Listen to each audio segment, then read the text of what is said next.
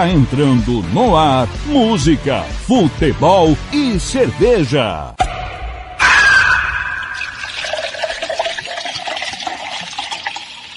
Sua revista semanal com tudo que acontece na semana e o que vai acontecer no fim de semana. Descontração, informação e cerveja para animar o seu sábado.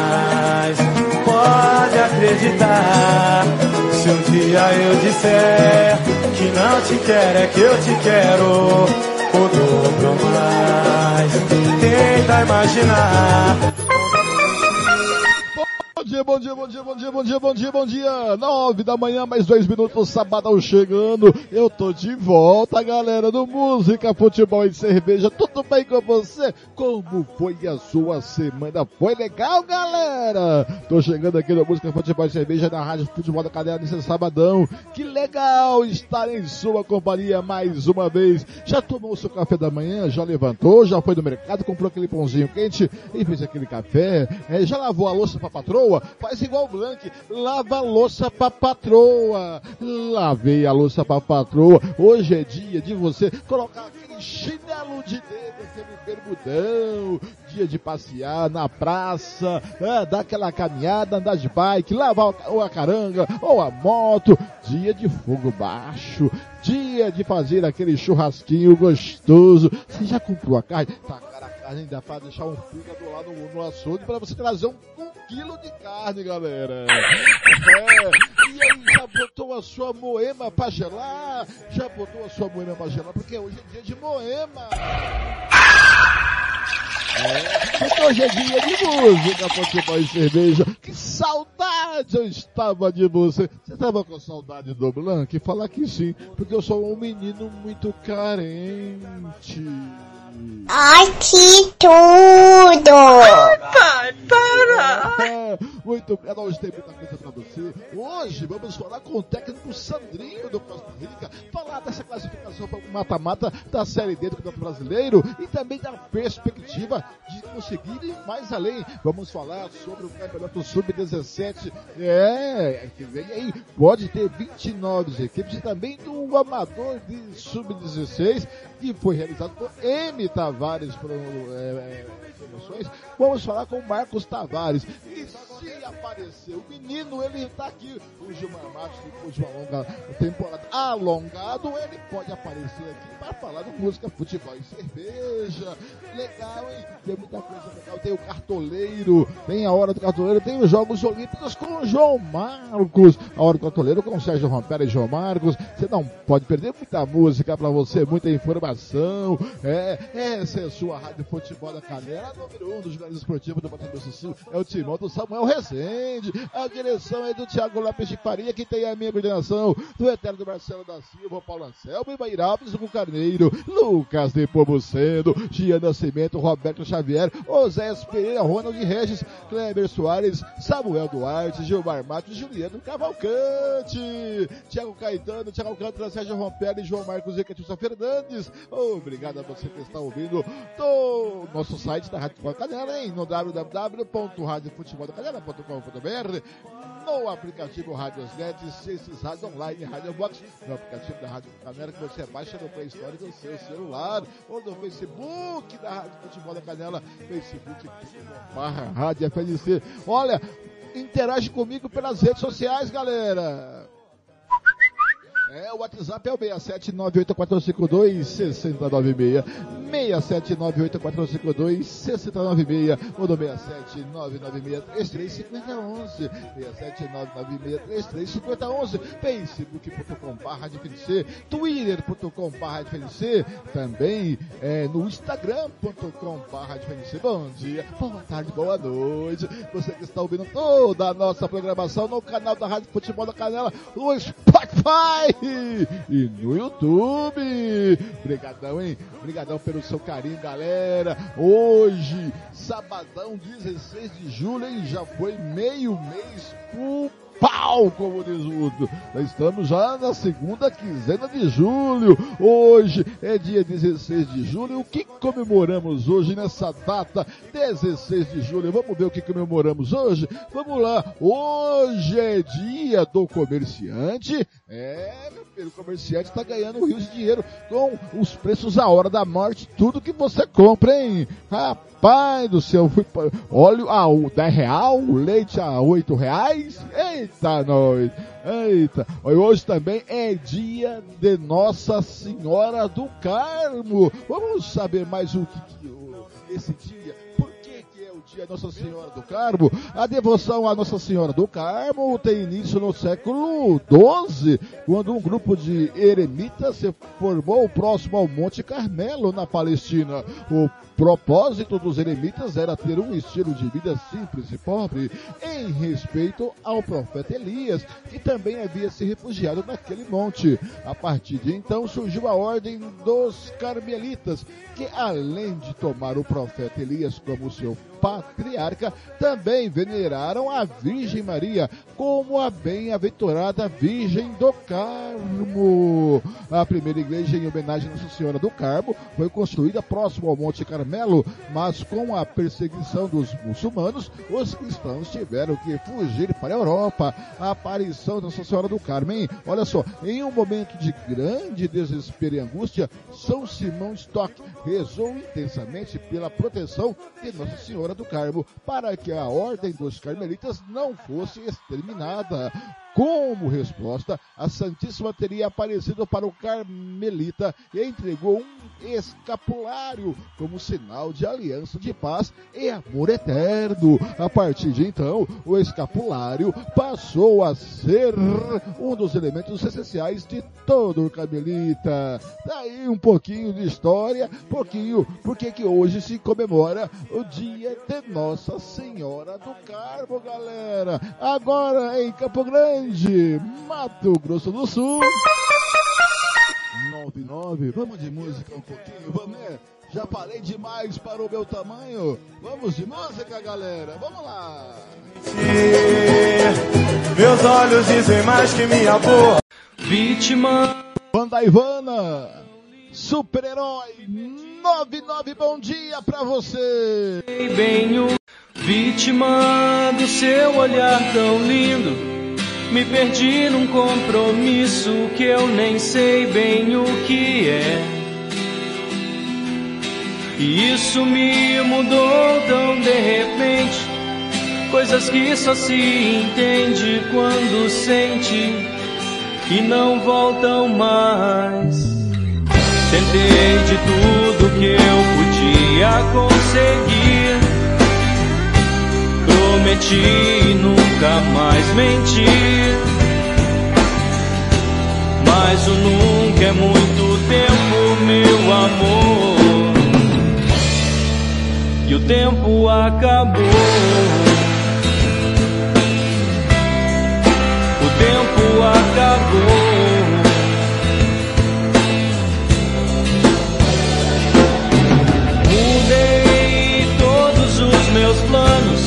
Até ouvir bem mais Caetano pra te ter perto de mim.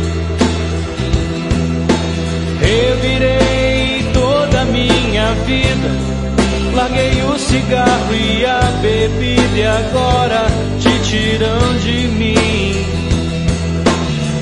Tentei ser os dois lados da mesma moeda. Eu fui a dor e o consolo após a queda. Mas no mundo onde o poder vence o querer. Super-heróis já não existem mais. Super-heróis já não existem mais. Já não existem mais.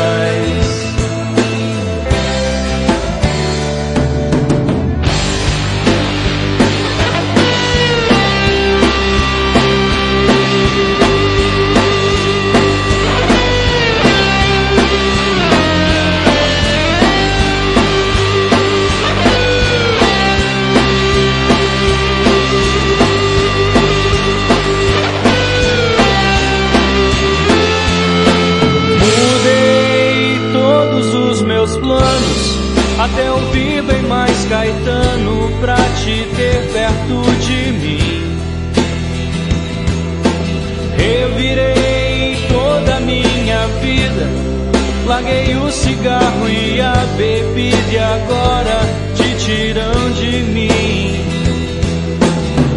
Tentei ser os dois lados da mesma moeda. Eu fui a dor e o consolo após a queda.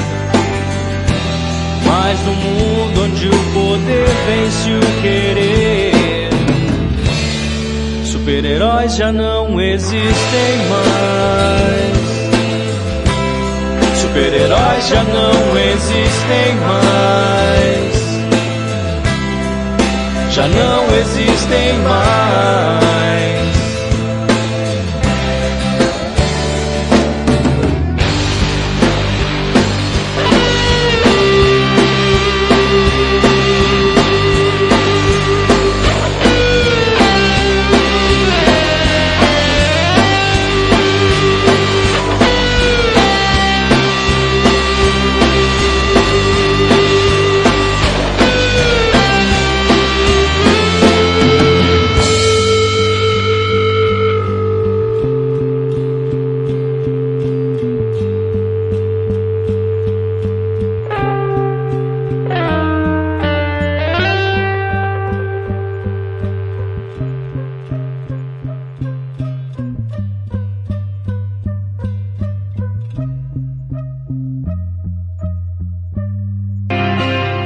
Música, futebol e cerveja.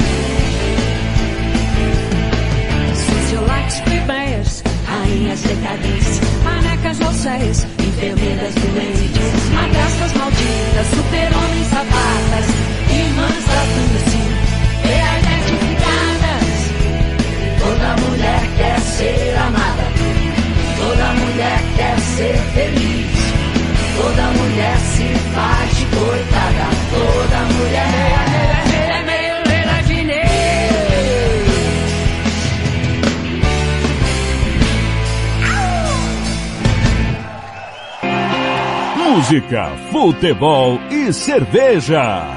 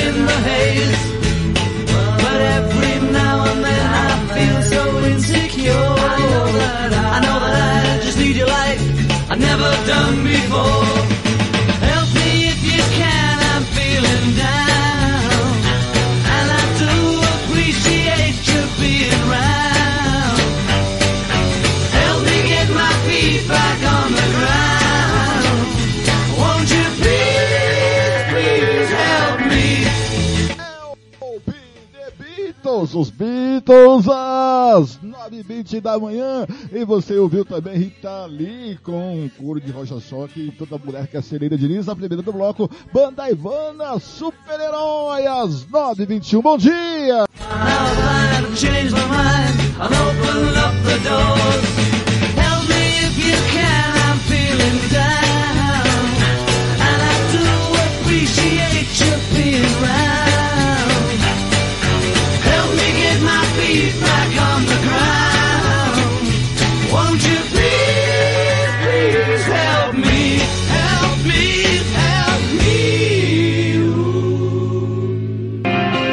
música, futebol e cerveja.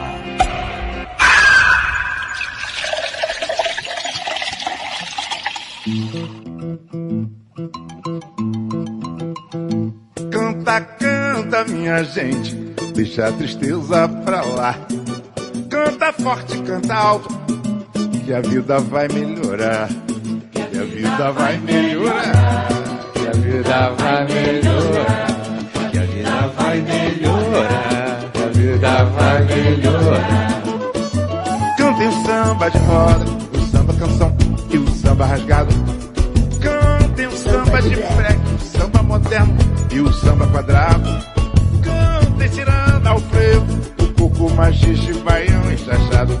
Mas não cante essa moça bonita, porque ela está com o marido do lado. Canta, canta minha gente, deixe a tristeza pra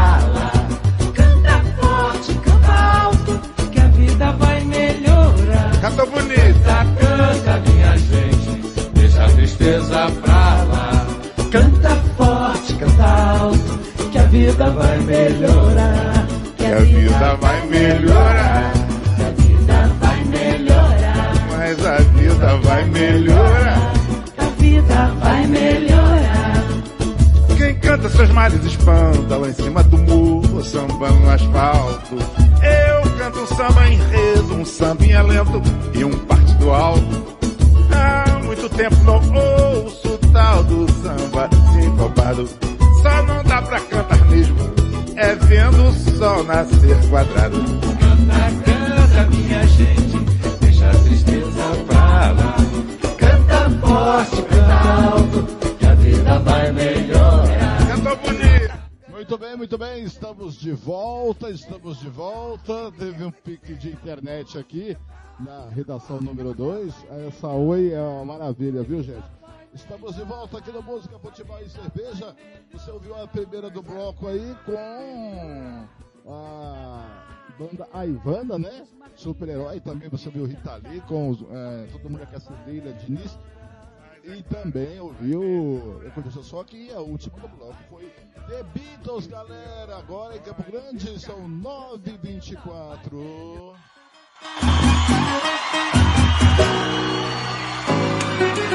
Vamos juntinho! 9h24, agora tá na hora do tempo e temperatura no Mato Grosso do Sul com Vinícius Sperling, meteorologista do Centec Semagro. Rádio Futebol na Canela. Aqui tem opinião.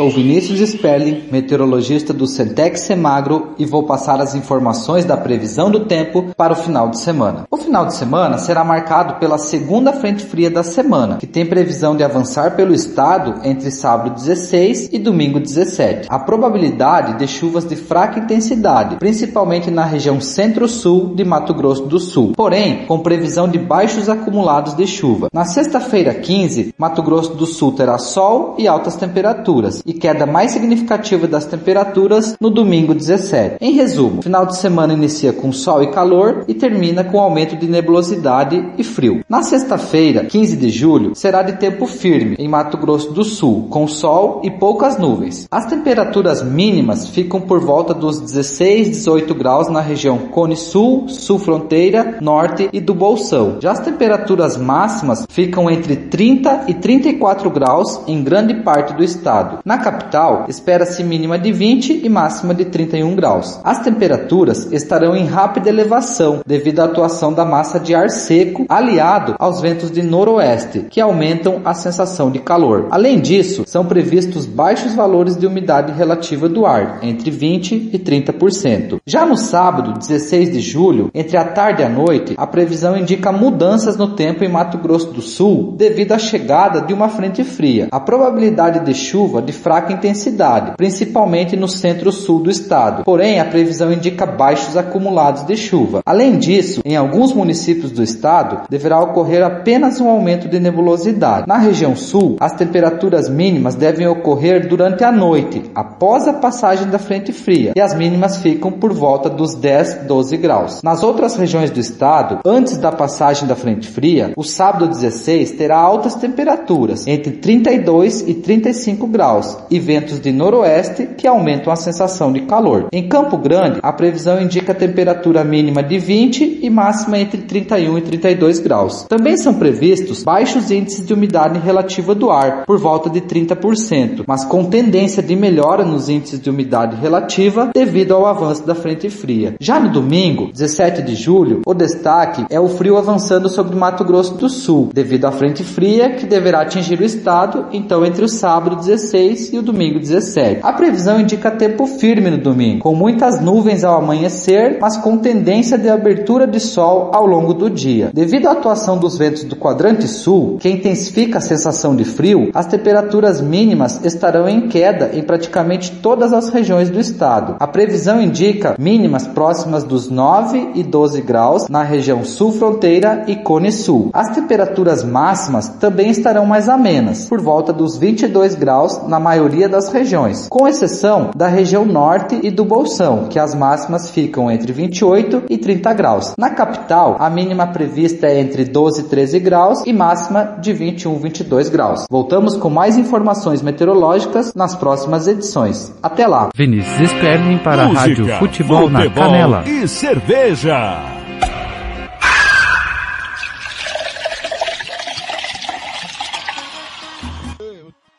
Temperatura em Mato Grosso do Sul, agora vamos saber do tempo e temperatura no centro-oeste brasileiro. Música, futebol e cerveja. E agora, o tempo e a temperatura. Neste sábado, poucas nuvens no estado do Goiás e no leste do Mato Grosso. A previsão é de muitas nuvens para as demais regiões do Mato Grosso e Mato Grosso do Sul, com exceção do sudoeste e sul mato-grossense, com muitas nuvens e pancadas de chuva e trovoadas isoladas. Tempo claro em Brasília. Durante a madrugada, a temperatura mínima para a região fica em torno dos 14 graus. Já na parte da tarde, a máxima pode chegar aos 38 graus no norte mato-grossense. A umidade relativa do ar varia entre 25 e 90%. As informações são do Instituto Nacional de Meteorologia. Natália Guimarães, o tempo e a temperatura. Música, futebol e cerveja.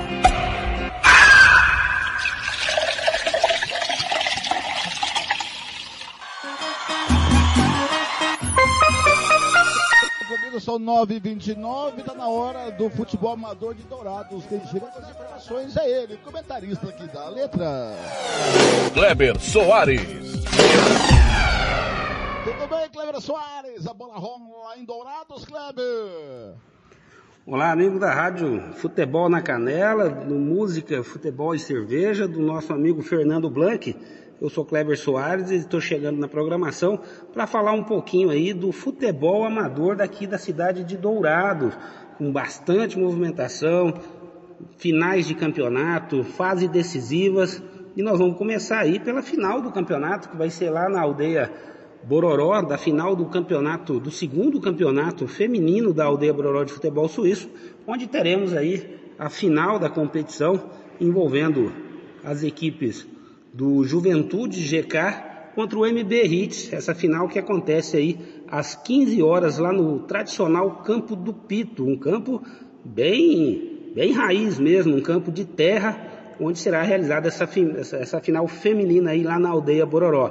Pela Copa dos Comerciários 2022, competição que já terminou a, a, a, a categoria cinquentinha, onde o Interflores sagrou-se campeão vencendo a ABB na final. Neste domingo agora começa aí as fases de mata-mata das categorias do aberto e a categoria quarentinha. né? É, na categoria aberto, a fase de mata-mata começa aí as oitavas de finais, na categoria quarentinha a fase será as quartas de finais. Então neste domingo aí começa aí os jogos de eliminação simples, né, o chamado mata-mata da Copa dos Comerciários aqui em Dourados. Também é, aqui em Dourados, e aí pelo principal campeonato de futebol amador que nós temos aqui na nossa na região aí da Grande Dourados, podemos assim dizer, temos aí o Amadorzão da Leda, onde será realizado onde será realizado quatro jogos e fechando assim a primeira fase da competição, né, onde será definida aí as 16 equipes que vão compor as oitavas de finais. Então o estádio da Leda, lá o estádio Napoleão Francisco de Souza, recebe aí nesse no sábado um jogo. Vamos estar aqui trazendo para vocês qual é a programação desse jogo. Com no, no sábado o Marília, que é o atual vice-campeão, né? Da Leda perdeu a final, perdendo né, a final o ano passado, mas o atual vice-campeão vai enfrentar a equipe do Jabá. No domingo, três jogos.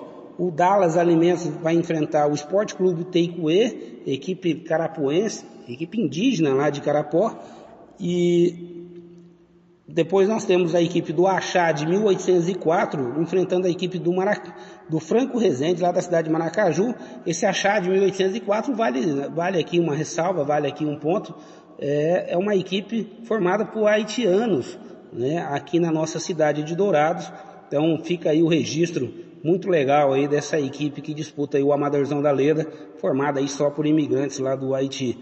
O, fechando nos jogos de domingo, a equipe do Pãozão enfrentará o Amigos do Arthur e fechando também aí a primeira fase do Amadorzão da Leda, definindo assim as, as 16 equipes que irão aí compor as oitavas de finais. Ontem, lá no estádio Chavinha, em Itaporã, ontem à noite, nós tivemos um jogo isolado aí também pelo Amadorzão da Leda, entre Interflorida e Douradina Esporte Clube. O Interflorida venceu por 4 a 1 a equipe do Douradina. Esse que é um dos maiores clássicos aqui da nossa região, né, do futebol amador aqui da nossa região, já com várias finais de campeonatos, né, sendo duas delas muito as mais importantes, sendo do próprio Amadorzão da Leda. Em 2011 o Interflor levou a melhor, em 2012 o Douradina deu o troco, levou a melhor. Então um clássico muito legal e ontem o Interflor levou a melhor, vencendo por 4 a 1. Aí o jogo foi válido pelo grupo A do Amadorzão da Leda. É isso aí, Fernando Blanc, amigos da Rádio Futebol na Canela. Eu, fui, né, eu sou Kleber Soares e trazendo aí as informações do esporte amador aqui em Dourados. Até uma próxima oportunidade e um bom final de semana a todos. Música, futebol e cerveja.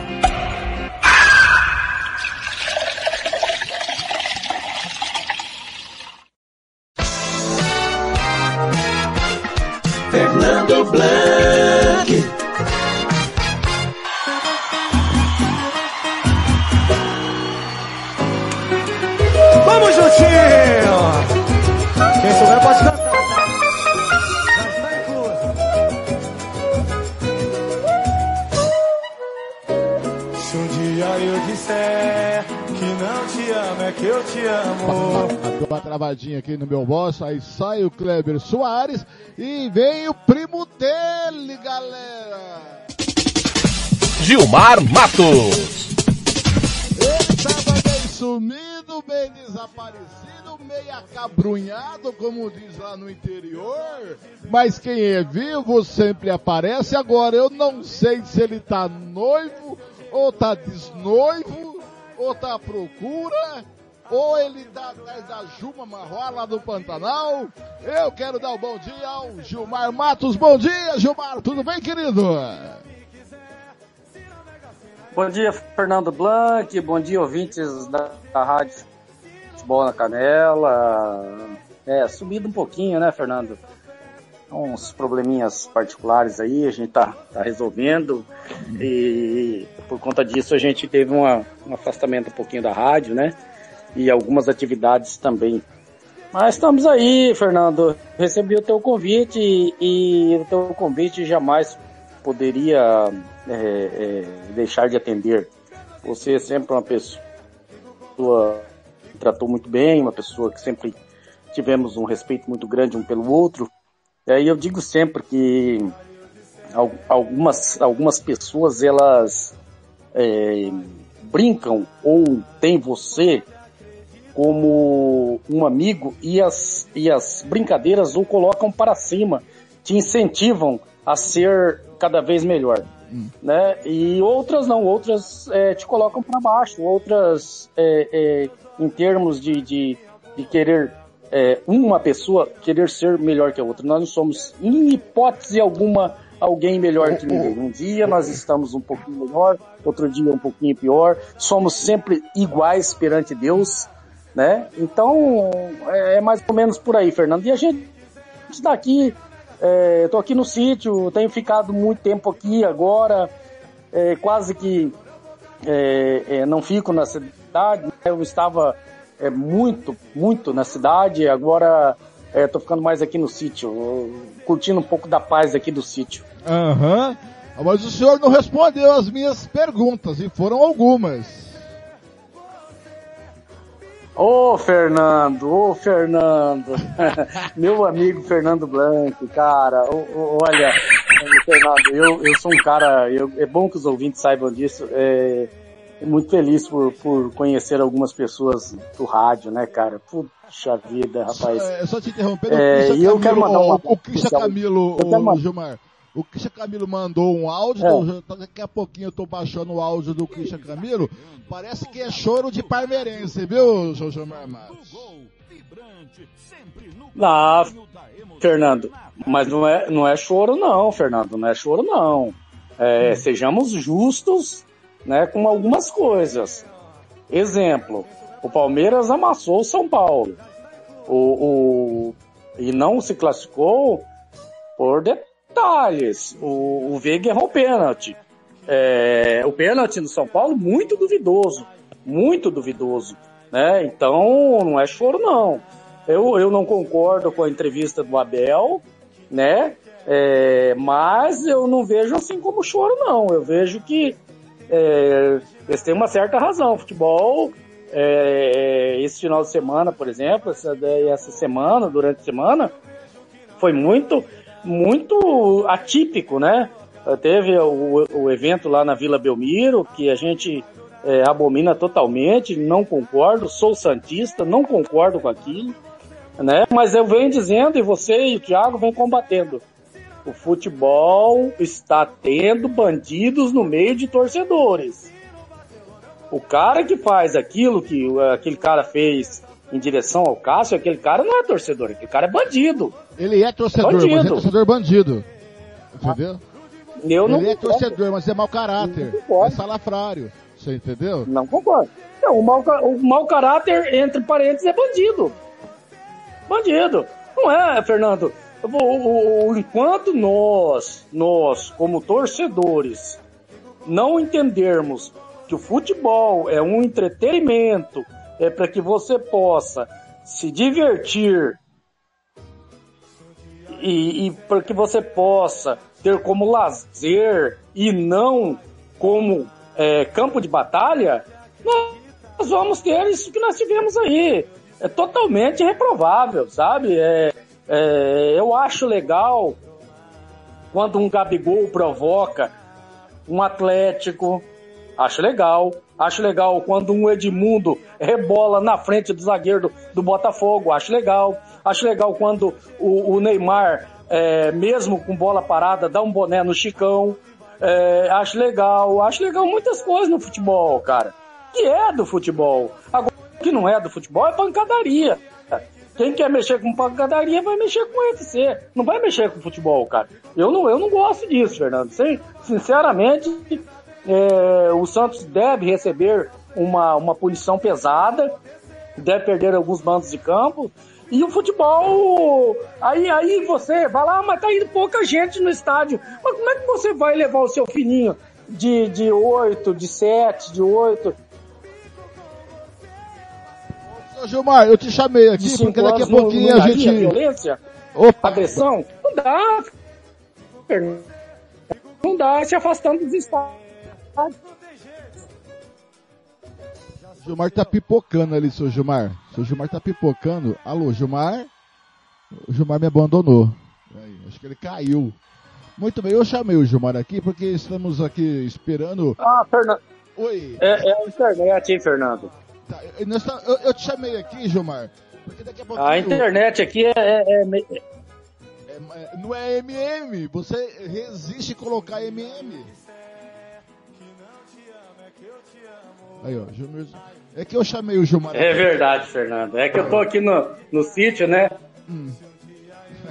Viu, Gilmar? Mas eu te chamei aqui porque daqui a pouquinho vamos bater um papo com o Marcos Tavares, o diretor de competições da federação, e também tem a M Tavares Promoções, Produções e tudo mais. Vai falar sobre o Sub-17, também o Sub-16, amador que ele mesmo promoveu, mas eu já mandei o link para ele, ele por enquanto não respondeu, Gilmar Matos. Vamos falar de muita coisa hoje, Gilmar Matos, de muita coisa legal hoje, mas vamos de música um pouquinho, que ninguém é de ferro, né, Gilmar? Eu fiquei contente porque o Santos quase virou pra cima do Corinthians, viu, seu Gilmar Matos? É, não. É, é, venceu, né, Fernando? Não convenceu, mas venceu. Muito bem, Gilmar. Pra Muito história, bem. pra história vai contar uma vitória do Santos. E como pra história vai contar uma vitória do Palmeiras sempre no São Paulo. Não, exa- exatamente, não classificou, mas vai contar a vitória. né? Então, é, você vê como que é engraçado o futebol. O futebol, Fernando, é diversão, é alegria, é, é- é molecagem, não violência, não violência. Mas, Gilmar, responda uma pergunta que o Brasil inteiro quer saber. O senhor tá noivo, tá desnoivo? Tá desnoivo? Ah, Eu não sei, chefe. A voz, a voz tá aqui, chefe. É... Ô, ô, Gilmar, tá desnoivo ou você tá aí tá só dando aquele tempo, aquela paz sossegada no sítio? Não, Fernando, eu estou Fórmula 1 agora. Como é que é Fórmula 1? Me explica. Estou na pista. Ai, meu. Ai, papai. Ai, pai, para! Gilmar, vamos de música um pouquinho, querido. Vamos de música. Daqui a pouquinho a gente volta. Tô tentando falar com o Marcos Tavares. Se a gente não falar com o Marcos Tavares, eu vou. vou- na volta, vamos falar sobre. Ah, vou colocar o Paulinho falando sobre o Amador e depois eu vou colocar aqui o que aconteceu na Copa do Brasil. O senhor vai dar sua opinião, tá certo, seu Gilmar Matos?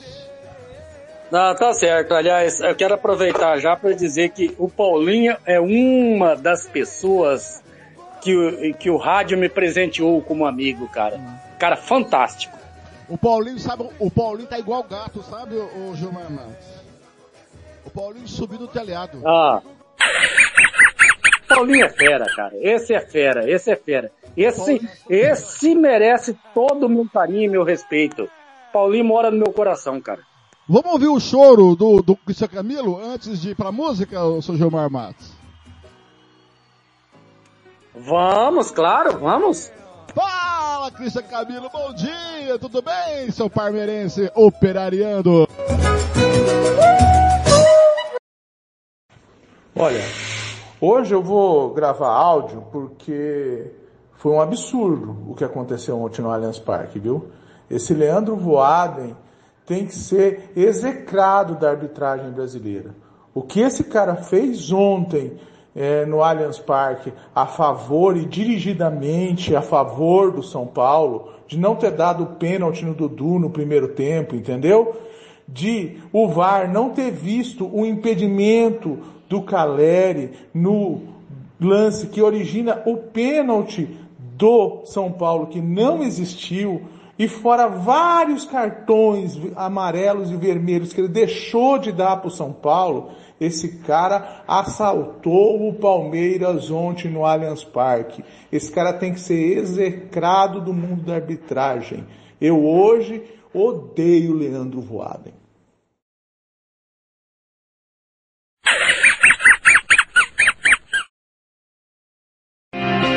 Música, futebol e cerveja.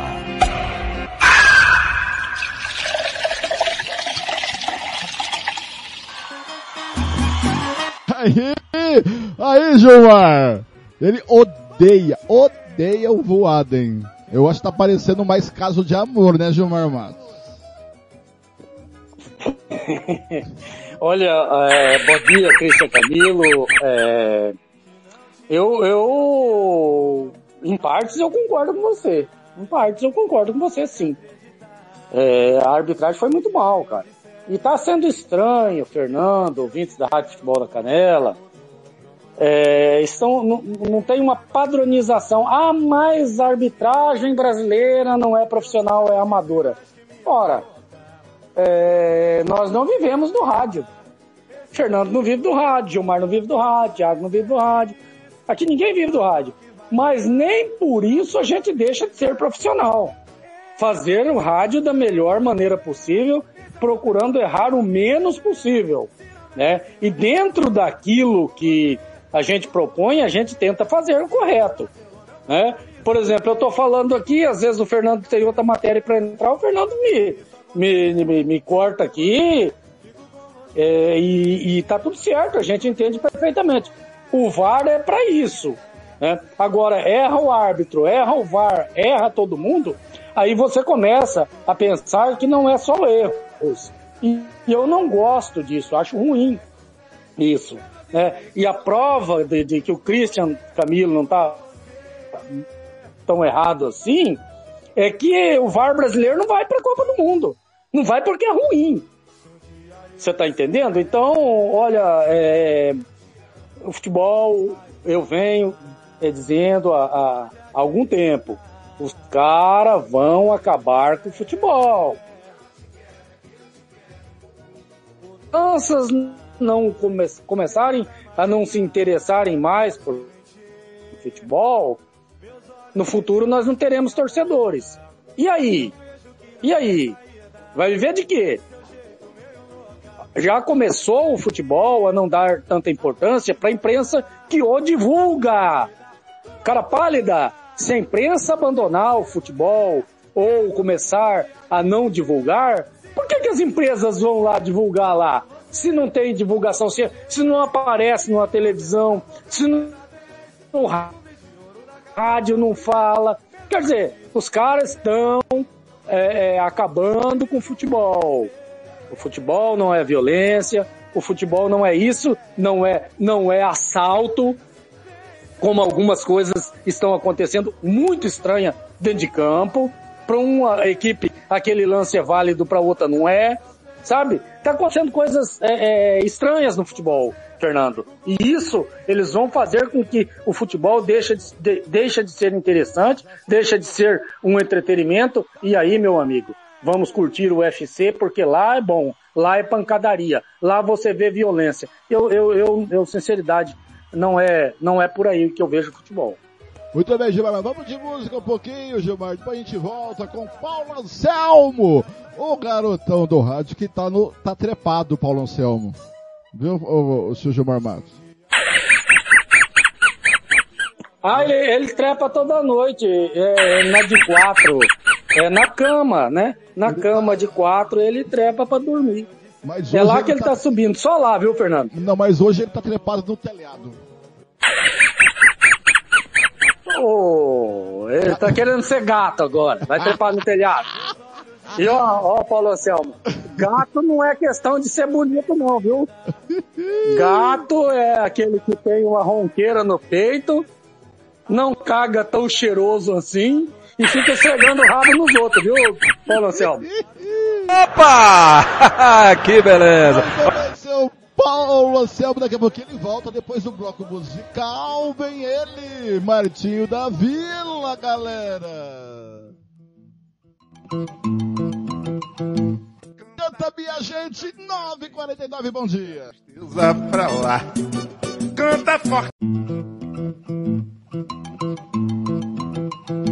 Canta, canta, minha gente. Deixa a tristeza pra lá. Canta forte, canta alto. Que a vida vai melhorar.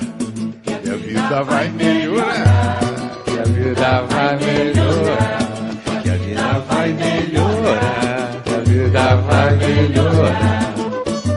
Cantem o samba de roda, o samba canção e o samba rasgado. Cantem o samba de freque, o samba moderno e o samba quadrado. Cantem ciranda ao frevo, o coco machixe, baião e chachado. Mas não cante essa moça bonita, porque ela está com o marido do lado. Canta, canta, minha gente, tristeza pra lá. Canta forte, canta alto, que a vida vai melhorar. Canta bonita. Canta, canta, minha gente, deixa a tristeza pra lá.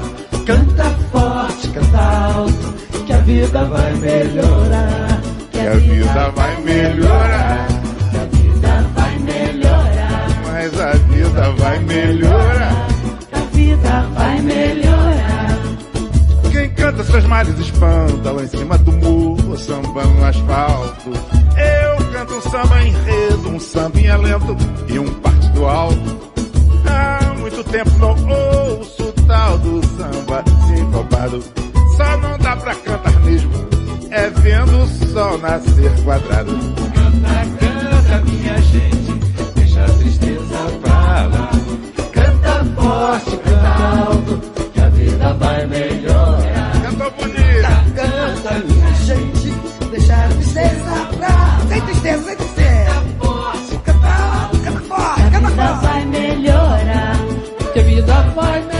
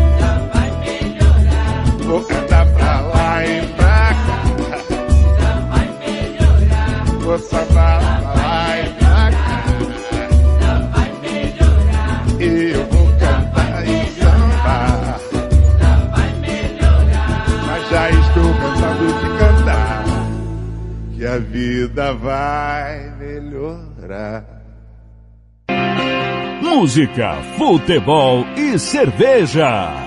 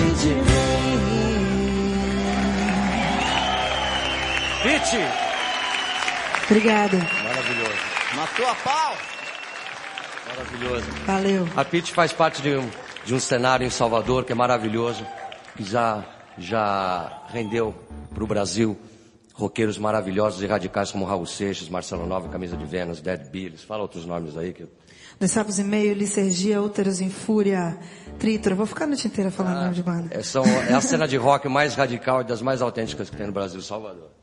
Valeu, Ira. Música, futebol e cerveja.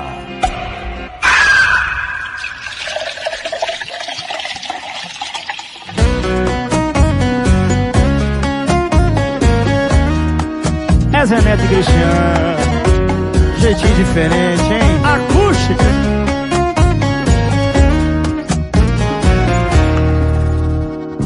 Meu orgulho caiu quando subiu o álcool. Aí deu ruim pra mim. E pra piorar, tá tocando um modão de arrastar o chifre no asfalto. Tô tentando te esquecer, mas meu coração não entende.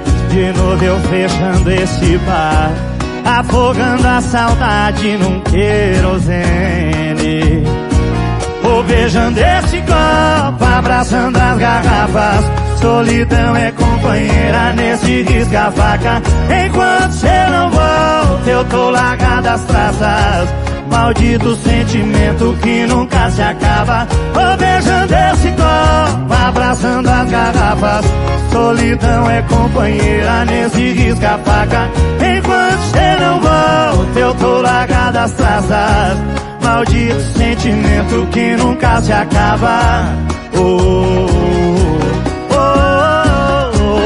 A falta de você, bebida, não ameniza. Oh, oh, oh, oh. Tô tentando apagar fogo com gasolina.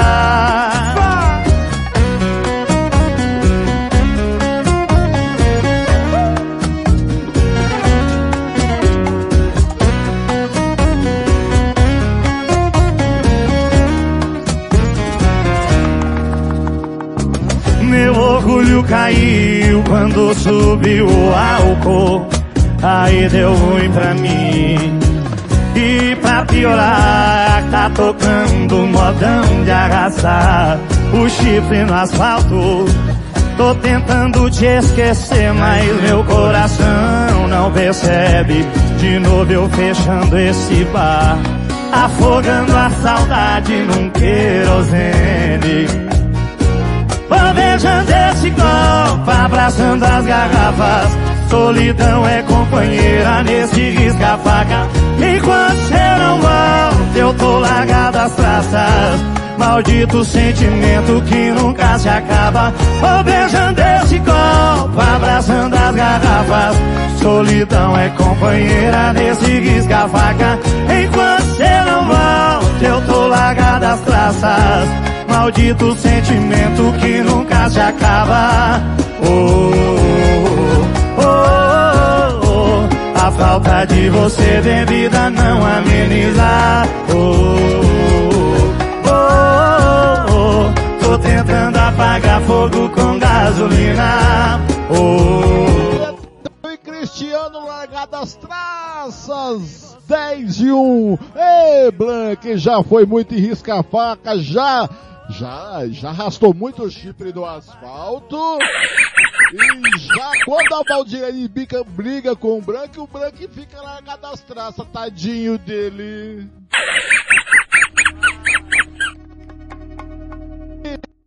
Você ouviu o Ira, eu quero sempre mais com participação especial de Pete e o primeiro do bloco, Martinho da Vila canta, canta minha gente. No, 10 e 1, bom dia. E ative o sininho da notificação, pra quê? Porque todo vídeo novo que a gente lançar, todas as músicas, novidades que a gente lançar no nosso canal, você vai ser o primeiro a saber isso aí. É? YouTube vai notificar você que a gente lançou vídeo novo. Então, não, não, não se esqueça, hein? Beijo, beijo. valeu, bora curtir. Música, futebol e cerveja.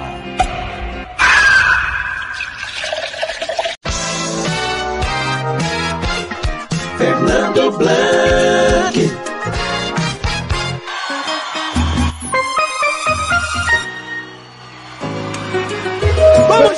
Comigo, 10 e 2 em Campo Grande. 10 e 2 em Campo Grande.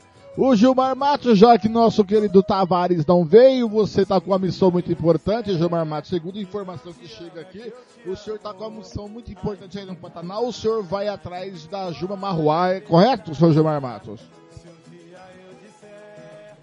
A Juma já, já se encontra aqui, né? Já passou por, por aqui pelo sítio. Tomamos um banho de piscina juntos aqui. Aí tá tudo certo, tudo certo. Então, o Jove Matos. veio também. O Jove veio também, né? Só que o Jove preferiu tomar banho de rio. Eu vou deixar o senhor à vontade com a Juba Marruá. Fique à vontade aí, curta seu sábado. E, só que não tira um ouvidinho do futebol e cerveja, Gilmar Matos. Ah, legal, Fernando. Vou, vou dando uma- um, um tchau aí a todos vocês. Mas antes de tudo, eu quero, eu quero é, falar algo aqui muito importante. Contar uma historinha para vocês aqui, para os ouvintes, é rapidão e é muito importante. Eu estava em um, um supermercado lá na querida Anastácio e encontrei um menino que é, é, hoje já não é mais menino, né? Tem 40 anos. Mas quando eu o conheci, ele tinha 4 anos para 5 anos de idade. E eu o apelidei de Ferrugem. Ele era bem ruivinho, né? E aí eu apelidei ele de Ferrugem e ele virou, virou Santista por, por minha causa. E a gente foi em Santos e naquela época que nós fomos em Santos, o Robert jogava pro, no Santos e ele virou Santista fa- fanático, cara. E eu disse que eu era amigo do, do Robert, né, cara? Ele meio ficou assim, não acreditou muito e tal. Eu mostrei é, o WhatsApp do, do, do Robert e ele ficou assim. Eu falei, peraí que eu vou, vou ligar pra esse cara. Ele falou, ah, rapaz, aonde? No, no, que isso, tá doido? Você acha que o Robert vai te atender? Eu falei, não, cara, eu vou ligar pra ele. Liguei pro Robert, cara. O Robert nos atendeu, falou com o Ferrugem, o Ferrugem se emocionou. E aí, Fernando, eu fico pensando, né? E volto a, a- a tempos atrás aí, e fico pensando em algumas pessoas que têm o narizinho empinado, né, cara? Então, Robert, não é à toa que você é ídolo, cara. Não é à toa que você é essa pessoa que todo mundo admira e todo mundo gosta. Não é à toa, Robert, que você é, aonde quer que você chegue, você é bem recebido e sempre tem espaços. É porque você é essa pessoa é, receptiva, humilde, tranquila, que nunca subiu a cabeça o teu sucesso. Robert, você é ídolo, cara. Um grande abraço e muito obrigado por atender esse, esse meu amigo, né? Falar com ele, dar toda a atenção. Você não tem ideia, e você também, Fernando, e os ouvintes, não tem ideia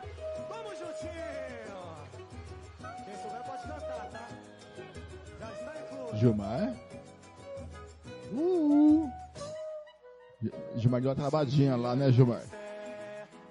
Alô, Gilmar? Gilmar deu uma travadinha lá. Né, Gilmar Matos? Alô, Gilmar? Gilmar? Ah, caiu o servidor. Ai,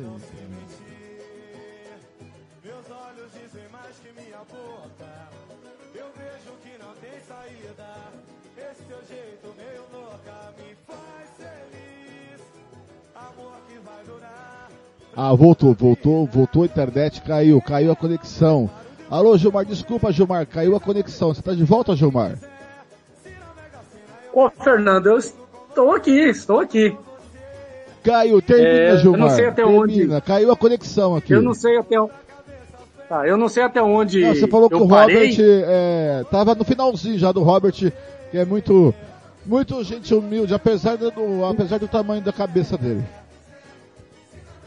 É, então, Fer- Fernando, e aí é, o, esse meu amigo, é, eu não sei se eu contei, de, de- de que nós ligamos pro Robert e o Robert o atendeu, conversou com ele, ele ficou sem, sem acreditar que era o Robert ainda, depois que ele, que ele foi entender que era o Robert, se emocionou muito, se emocionou muito, e o Robert o atendeu com a maior da, da gentileza, com a maior da delicadeza, cara, com uma, uma humildade fantástica que é peculiar do Robert, né?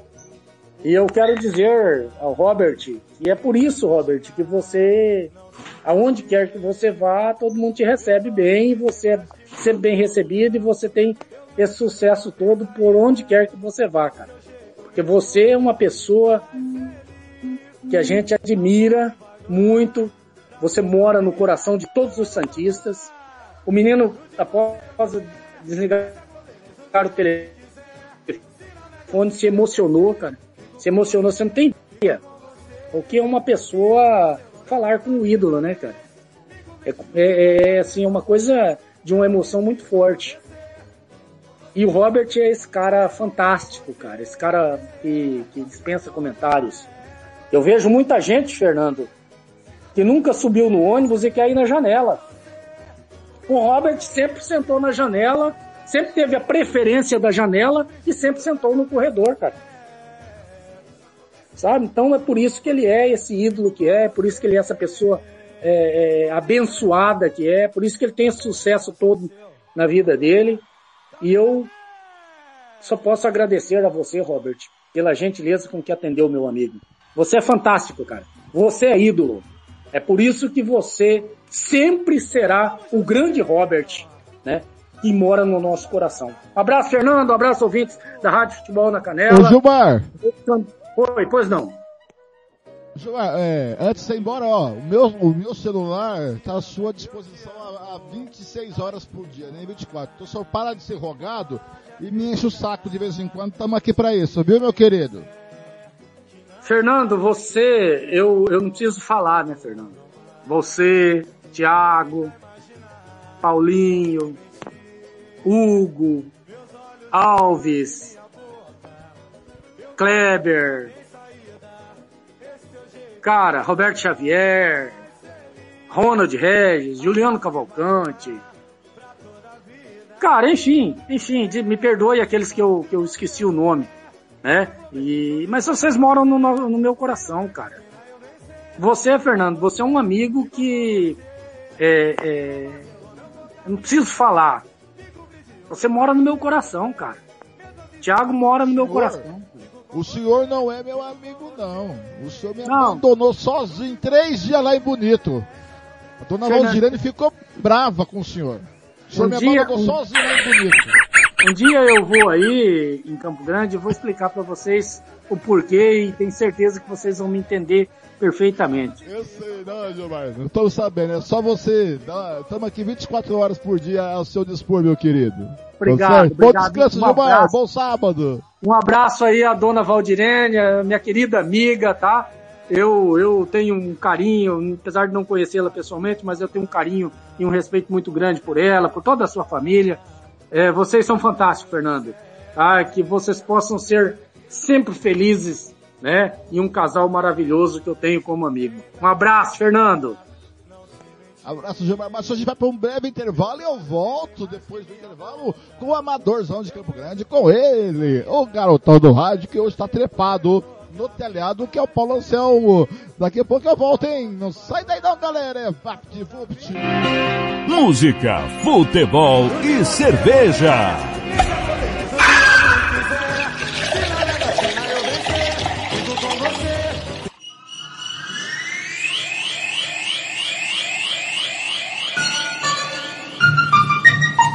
Vai fazer viagem de negócios, religiosa ou de lazer está precisando de ônibus da melhor qualidade com motoristas experientes e profissionais?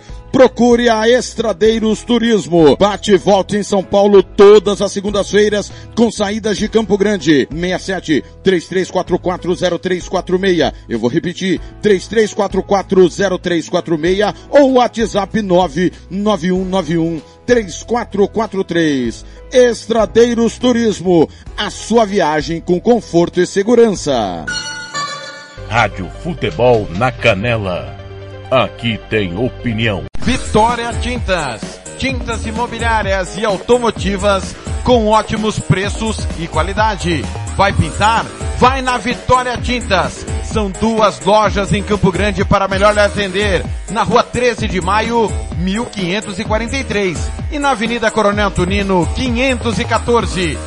Anote o nosso telefone, 3324 0050 e 3351 7272. Eu disse Vitória Tintas. Pinta, mas pinta mesmo. Rádio Futebol na Canela. Aqui tem opinião. Quer dar uma renovada no seu visual? Venha para o Velho Barbeiros Beer. Temos cortes modernos, social degradê, navalhados, progressiva, hidratações, luzes, platinados e colorações. Aberto de segunda a sábado, das 9 às 19 horas e aos domingos, das 8 ao meio-dia. Velhos Barbeiros Beer. Conta com profissionais qualificados para fazer o seu gosto. Velhos Barbeiros Beer. Na rua Cogo, 1415, em frente à escola Carlos Dumont, na Vila Maior. Rádio Futebol na Canela. Aqui tem opinião. Costa Rica agora tem o melhor restaurante e churrascaria de toda a região. Estou falando do Casarão, Churrascaria Grill. Aqui você encontra os melhores cortes de carne. Avenida José Ferreira da Costa, 278, Costa Rica. Telefone 996120536. Aberto todos os dias. O Casarão Churrascaria Grill, o melhor restaurante de Costa Rica. Rádio Futebol na Canela. Aqui tem opinião. Estância Nascimento, o seu espaço para festas e eventos em Nova Andradina. Telefone 67 99986 6695. Ligue e faça o seu orçamento. 67 99986 6695. Estância Nascimento em Nova Andradina. Rádio Futebol na Canela. Aqui tem opinião. Material esportivo para o seu time de futebol é na Invictus Esportes. Uniforme para times profissionais, amadores. Rua José de Alencar 351, Jardim Paulista, Dourados. Faça o seu orçamento pelo 67 99218 3995. Eu vou repetir, 67 99218 3995. Pelo contato arroba rmcamiseta.com.br. Invictus Esporte, vestindo o futebol sumatogrossense. Rádio Futebol na Canela. Aqui tem opinião. Moema, a cerveja que você merece. Rádio Futebol na Canela. Aqui tem opinião. Música, futebol e cerveja.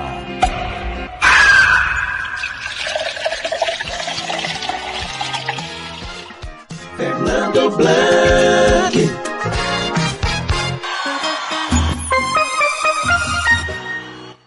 São 10 e 15 da manhã, vem chegando ele, Paulo Anselmo, com o futebol amador de Campo Grande. E depois tem Marcos Tavares, vice-presidente de competições da Federação de Futebol de Mato Grosso do Sul, galera. Bom dia, Paulinho!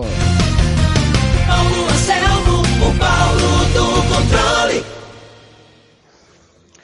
É isso aí, amigos. Música, futebol e cerveja pedindo passagem. Hoje com a apresentação aí do Fernando Blanc e eu sou o Paulo Anselmo, o Paulinho do Controle, que vou trazer um pouco do que vai ser o nosso futebol amador por toda a nossa capital. Esse informativo aí tem um oferecimento de EAG Consultoria, é, serviços especializados para postos de combustíveis e também conveniências. O nosso amigo Bento Rodrigo Bento, Costa e Silva 1059. Eu disse EAG Consultoria e também aí tem o nosso gordinho celular. Vamos direto ao ponto. Nesse domingão e nesse sábado a bola rola lá no Alves Pereira. A organização fica por conta do Kleber Venzi e Tony Gol. Sábado, a partir das 15 horas, tem bola rolando para Flamenguinho e equipe Aldax Nova Lima. Tem o feminino também pedindo passagem. Atlético Maná enfrenta o Resenha. No domingo, mais jogos. A partir das 9h15 tem Segurágio diante do Vila Vilma, Favela Futebol Clube diante do Arsenal. Original Motos vai enfrentar a equipe Mercado Econômico de Terenos. Portanto, jogos do Alves Pereira. Agora vamos para o Caiobá. Caiobá que tem a sua reta final nesse domingão. A partir das oito e meia tem Mercenário enfrentando a equipe do Borracharia Graxaim. Daí sai um grande finalista. O outro jogo, na sequência, Eldorado CR, clube vai enfrentar o Ajax. Daí sairá outro finalista. Esse campeonato do Jardim Caiobá já está aí na sua semifinal, sempre deixando claro que a organização é do grande Jafé e também do Valmor e toda a equipe. Esse campeonato que deve ter aí a sua final projetada para o domingo que vem, dia 24. Portanto, Caiobá, reta final, terrão e com certeza casa cheia para esse domingão. Agora vamos para a Taça Campo Grande, Copa Campo Grande, que está chegando também na sua reta final. Hoje no Elias Gadias, a partir das 14 horas, quatro jogos das oitavas de final. Tem lá Fênix enfrentando o Mega Stands Baixada. Esporte Clube Barão do Rio Branco vai enfrentar o Bravo Futebol Clube. Raça Real vai enfrentar o Brutus. E a equipe Perfil Nexo Boibet vai enfrentar o, o vencedor do jogo da é, equipe do Everton de Aquidauana e também aí Novo Horizonte do Elétrica. Daí sai o adversário dessa equipe. É sempre bom salientar que, a, que essa competição está aí já na sua reta final. Semana que vem ficarão só oito postulando o prêmio de 30 mil reais a premiação total. Esta final prevista aí para os para as festividades do aniversário de Campo Grande, possivelmente dia 26 ou 27, será a grande final e já entrando nessa sua reta de chegada. Eu destaco também outras competições. E, sem falar na grande final deste domingão, as atenções estarão voltadas para o Jardim Colômbia. Tem terceiro e quarto lugar e tem a grande final. No terceiro e quarto, a partir das 8h30, a equipe Red Bull vai enfrentar Rio Negro, amigos do Ivanor, WB Autopeças. E a grande final, Vô Maria, amigos do Marcinho, vai jogar diante do Gordinho Celular. Este jogo está previsto para começar 10 da manhã, o Campeonato do Colômbia, que vai pagar uma premiação de 8 mil reais para o campeão e para o vice aproximadamente. E os organizadores têm lá o Fofão, o Toco e o Pedrão, que fazem parte aí desta comissão, casa cheia, expectativa de uma grande final lá no Jardim Colômbia, todo mundo convidado. Agora eu quero destacar também outras praças esportivas que estão aí nas suas fases classificatórias e só apenas um registro. No Buracanã tem três jogos para o sábado e três jogos e quatro jogos, aliás, para o domingo, o campeonato do Buracanã, a bola rola no sábado a partir das 14h30 e no domingo a partir das 8h15, 8h30 já tem bola rolando. Tem bola rolando também lá nas Moreninhas, futebol pegando fogo e também no Jardim Hortência. Jardim Hortência, que tem lá um campinho de chão batido e bastante movimentado todos os domingos, a partir das oito e meia, tem futebol, prestigie e compareça, porque sempre tem lá uma atração no mundo do esporte. Eu quero também destacar o campeonato Master do Maroca, que é realizado ali no gramadão ali do Guanandizão e com certeza nesse domingo, a partir das 8 da manhã, tem bola rolando e é só comparecer e prestigiar futebol na categoria Master, tem 50 anos, tem de 55 e tem também dos 40 anos. É um futebol aí, né, diferenciado, a, a velha guarda, marcando presença ali na Arena Guanadizão, todos convidados. É isso aí, né? Por enquanto, são detalhes do nosso futebol, praticamente as praças esportivas aí bastante movimentadas e gradativamente vamos trazendo aí, lembrando que vem aí a partir do dia 20 a abertura do Superliga Terrão, pagando 70 mil reais de premiação, já movimentando ah, o interior, estarão envolvidos 24 municípios sendo subsedes e sedes e 44 municípios estarão envolvidos na disputa. Da capital serão 64 times e o restante do interior num total de 256 equipes. Só para que você tenha uma ideia, haverá domingo ou haverá final de semana que serão 120 jogos simultâneos. É muita coisa. Vamos esperar aí o desenrolar dos acontecimentos. É isso aí, meu caro Blanqui. Música, futebol e cerveja. Paulo Anselmo fazendo a sua participação. Até a próxima! Música, futebol e cerveja.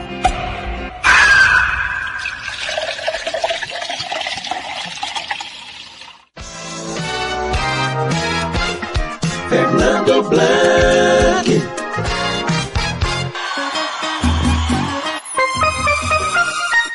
Conferindo comigo, são 10 e 24 Tá aí o Paulo Anselmo falando do Amadorzão de Dourados em, de Campo Grande. Dourados foi o Kleber Soares. Daqui a pouquinho eu vou bater um papo com o Marcos Tavares, da M Tavares Promoções.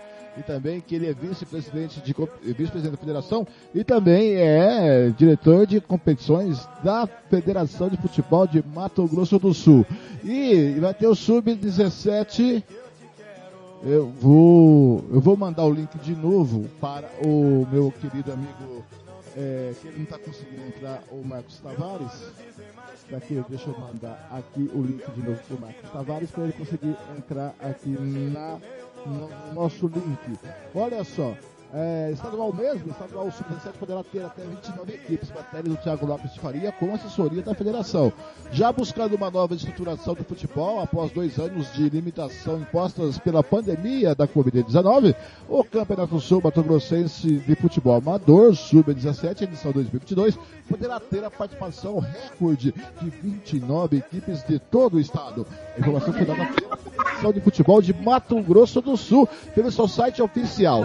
Após sucesso do Amador Sub-16, organizado pelo vice-presidente Marcos Tavares, que agitou os quatro cantos do estado, a entidade precisa realizar uma competição minimamente decente para, de fato, fomentar o futebol de base.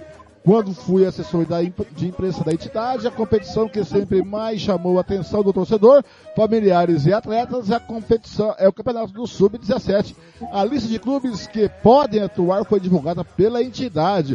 O Operário de Campo Grande, a Associação Atlética Moreninhas, Novo também de Campo Grande, Grêmio Santo Antônio, Vitória também, Esporte Clube de Campo Grande, Corumbaense de Corumbá, Aquidauanense de- Aquidauana, Associação Atlética Seduc de Anastácio Costa Rica de Costa Rica, é, Chapadão, a SERC de Chapadão, Três Lagoas Esporte Clube, Esporte Clube Águia Negra de Rio Brilhante, Maracaju de Maracaju, Operário do Atlético Clube de Carapó, Ponta Porã, Sociedade Esportiva de Ponta Porã, Sociedade Esportiva Ponta Poranense de Ponta Porã, Cearte Dourados, Ubiratã de Dourados, Coxim de Coxim, Urso de Mundo Novo, e Náutico de Campo Grande, atual campeão de 21.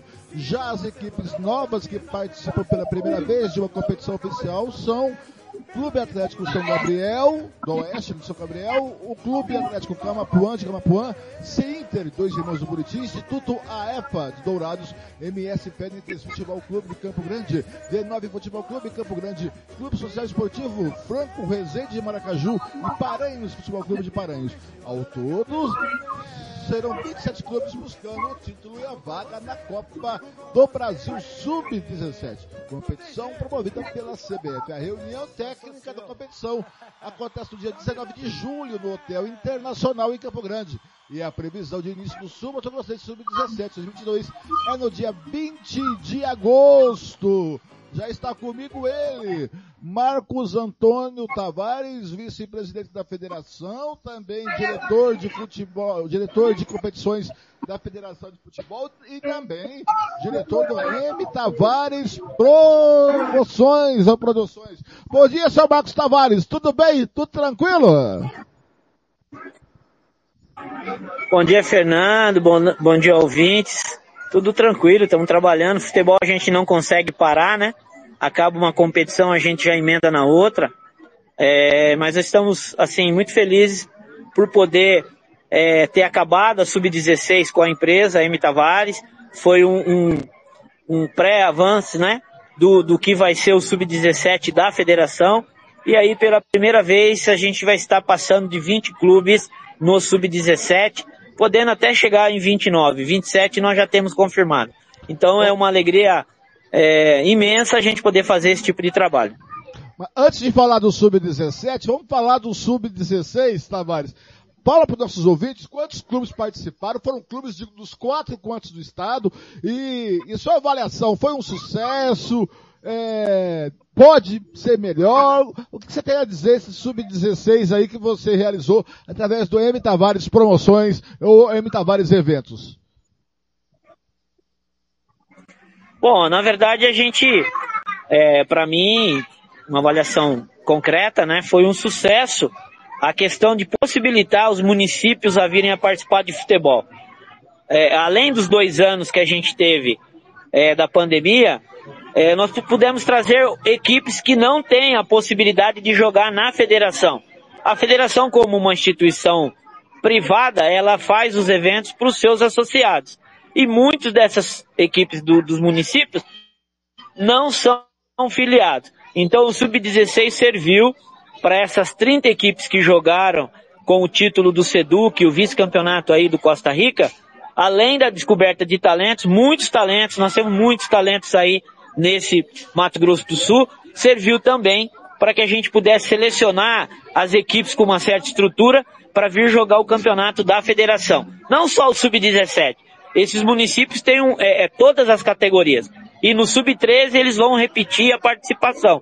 Então esse foi talvez o grande ganho que, que a Copa é, Amadorzão Sub-16 proporcionou ao futebol. Agora, Tavares, falando do Sub-17, a, a fórmula que você usou no Sub-16, você vai importar ela para o Sub-17, com esses 29 equipes podendo participar é, durante é, todo o estado, vai ser semelhante à fórmula de disputa, o que foi implementado no Amador do Sub-16? Sim, nós vamos, nós vamos aproveitar a experiência que nós tivemos com o Sub-16. Uh, essas 27 ou 29 equipes vão ser divididas num primeiro momento em seis grupos regionalizados, onde o custo de transporte, o custo de alimentação é bem mais barato, né? A partir do, da realização do grupo, aí sim vão ficar 16 equipes até a final, com fases de mata-mata e de volta. Ou seja, eu jogo na minha casa um jogo e vou ter que enfrentar meu adversário na casa dele. Eu acho que isso foi é, bastante importante e, e a gente vai adquirindo uma expertise em realizar esse tipo de evento. Eu acho que o Sub-17 foi, é, é, vai ser uma, uma versão melhorada do que foi o Sub-16. E o Sub-17, né, Tavares, é a coqueluche do futebol amador, das categorias de base, onde tem mais participação dos pais, dos amigos, é, e até muito gostoso a gente fazer, transmitir o Sub-17. É, o, é, é a cerejinha do bolo das competições de base da federação. Você enxerga isso, ô Tavares? Ah, eu acho, eu acho que de todas as competições, claro que cada um tem o seu valor, né? Cada um tem a sua importância, mas o sub-17 eu acho que é o último degrau para que o atleta fique pronto para jogar o profissional. Então não é no sub-20 que a gente vai conquistar o jogador que vai complementar um elenco no profissional. É nessa categoria sub-17. O garoto com, com 17, 16 anos realmente já tem que estar pronto e dando o último passo, quer dizer, aquela última maquiagem para ele entrar aí na, na, no profissional. Então eu acho que é sim realmente uma cereja do bolo, é uma competição importante e a gente trata isso como tal, né?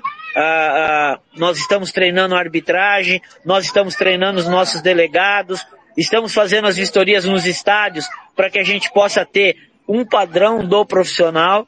Então eu acho que isso é importante a gente cuidar para que a gente tenha uma competição de alto nível. Quantos grupos você pretende dividir esses, essas possíveis 29 equipes em que regiões? São seis grupos, né? Alguns com, com cinco clubes, outras com quatro. É, e aí a gente vai passar é, na segunda fase a ter 16 equipes. E, e- então, divididas em quais, nas, nas quatro regiões, cinco regiões do estado? São, é, na verdade, são cinco regiões, né? É, Campo Grande, pelo número excessivo de, de, de- equipes, né? A gente vai ter duas chaves ah, em Campo Grande. E as outras quatro nas regiões. Desculpa. Muito bem, o arbitral já está Então nós marcado. teremos cinco regiões. Tá. Muito bem, e o início está previsto para o dia 20 do mês que vem, 20 de agosto. Está previsto. Pode postergar 20 de agosto. ou isso, essa data já está batido o martelo com as equipes? Não, eu acho que pelo andar que a gente está tendo é, na elaboração dos documentos, no registro de atleta, a gente vai conseguir manter no dia 20, né? Salvo alguma impossibilidade de estádio, alguma coisa nesse sentido.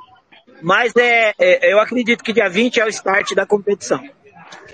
Muito bem, muito obrigado ao Marcos Tavares, sempre o microfone aberto aqui na Rádio Futebol na Canela, Música Futebol e Cerveja, e trazendo sempre as informações aí do Amador, da M Tavares Eventos e também é, a- as competições da Federação de Futebol de Mato Grosso do Sul. Um grande abraço, obrigado mais uma vez, Tavares. Ah, eu agradeço, um abraço a todos. E já estamos trabalhando para ter a série, a série B do estado com oito equipes. Vai ser também uma grande competição. Peraí, então vamos falar da Série B aí, oito equipes, peraí, então vamos, volta aqui. Me diz aí, oito equipes, quem são as oito equipes e a previsão de início da Série B? Então, a Série B nós estamos prevendo para iniciar em setembro, final de setembro, né? Até por conta que a gente tem que cumprir aqueles 60 dias, os 45 dias da lei do, do Estatuto Torcedor. Mas nós temos aí três equipes de Campo Grande, Ponta Porã, é, Iviema, ah, mais uma nova equipe que está surgindo lá em Dourados, é, Carapó, o operário de Dourados que hoje está sediando em Carapó, tá? e, e o próprio Corumbaense, que nós estamos tentando junto ao Tribunal de Justiça é, fazer entender, e a gente está pleiteando isso, que o Corumbaense já cumpriu dois anos de punição de Série A. E ao não participar da Série B, que é uma seletiva para a Série A de 2023, o clube ficaria punido três anos. Então a gente está tentando isso, se a gente conseguir, e eu, eu torço para que a gente consiga, é, nós teremos aí as oito equipes em, grande, em grandes é, é, confrontos, né? A volta do Iviema, a volta do Corumbaense, a, a Ponta Poranense, que sempre se apresentou bem. Então a gente tem aí uma equipe nova de Dourados, que, que tem uma estrutura física muito boa. É, eu acho que vai ser uma grande Série B também. Mas nós ainda estamos trabalhando, a gente está fazendo ainda conversas de bastidores, as visitas aos estádios, para que a gente tenha essa possibilidade de ter um sucesso também na Série B. Então, vamos marcar mais um encontro aqui para falar da Série B, quando tiver aí tudo no gatilho. Tavares, um grande abraço, obrigado pela participação. Um abraço, tchau, tchau. Tchau, tchau, Tavares. João Marcos já está comigo para falar dos Jogos Olímpicos. Está ouvindo agora, João Marcos? Tô, tô te ouvindo sim, mas tá um pouco baixo aqui, ó. Ô, João, vou, eu vou, Mas vamos, vamos pra- vamos para um bloco musical rapidinho, daí eu volto falando com você sobre os Jogos Olímpicos. Pode ser, João? Combinado aí, Fernando. Muito bem, agora são 10h37, tá aí, falei com o Marcos Antônio Tavares, vice-presidente da Federação de Futebol, também diretor da M Tavares Eventos, falando sobre o Sub-16, que foi sucesso amadorzão, sobre o Sub-17, que pode ter 29 equipes, e também a Série B, que pode ter início em, no final de setembro, com oito equipes aí, podendo ter a volta do Corumbaense, hein? Vamos ver. Agora em Campo Grande são 10h37, Vamos de música um pouquinho, vamos de música um pouquinho. Vem chegando aí, ó, eles.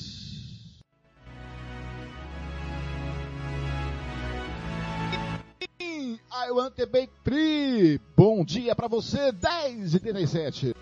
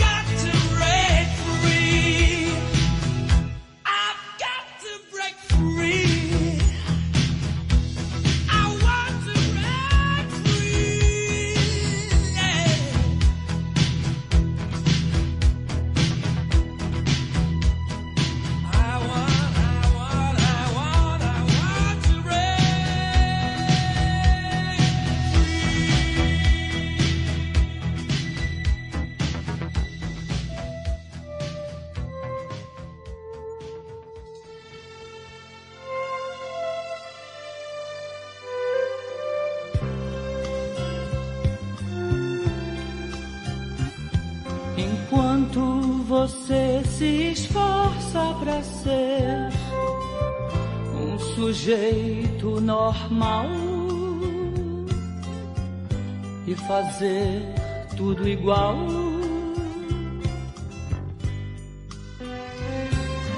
Eu do meu lado aprendendo a ser louco, um maluco total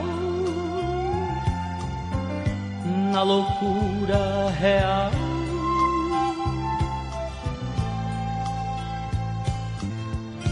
Controlando a minha maluquez, misturada com minha lucidez, vou ficar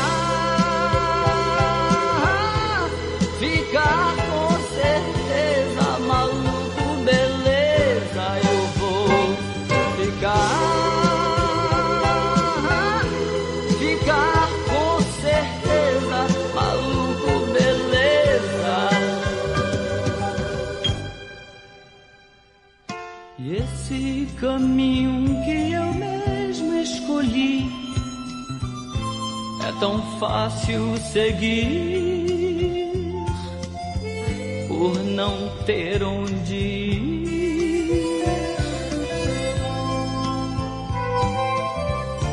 controlando a minha maluquez, misturada com minha lucidez.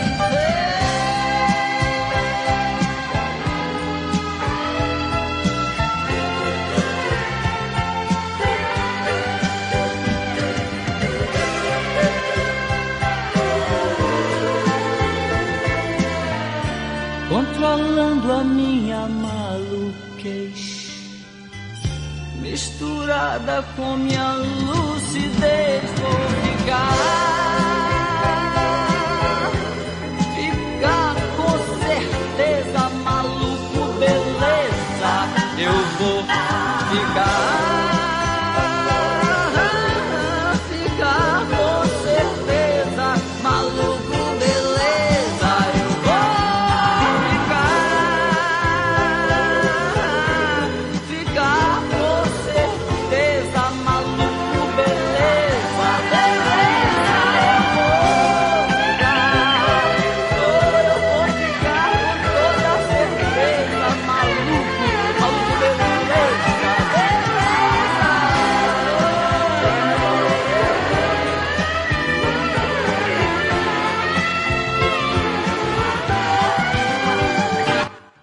Raul Seixas, maluco, beleza? Antes, Queen, antes, ah, I want to play. É, 85, hein? E Raulzão Seixas, aqui na Rádio Futebol da Canela. Tudo bem com você? Agora são 10h45, bom dia! Música, futebol e cerveja.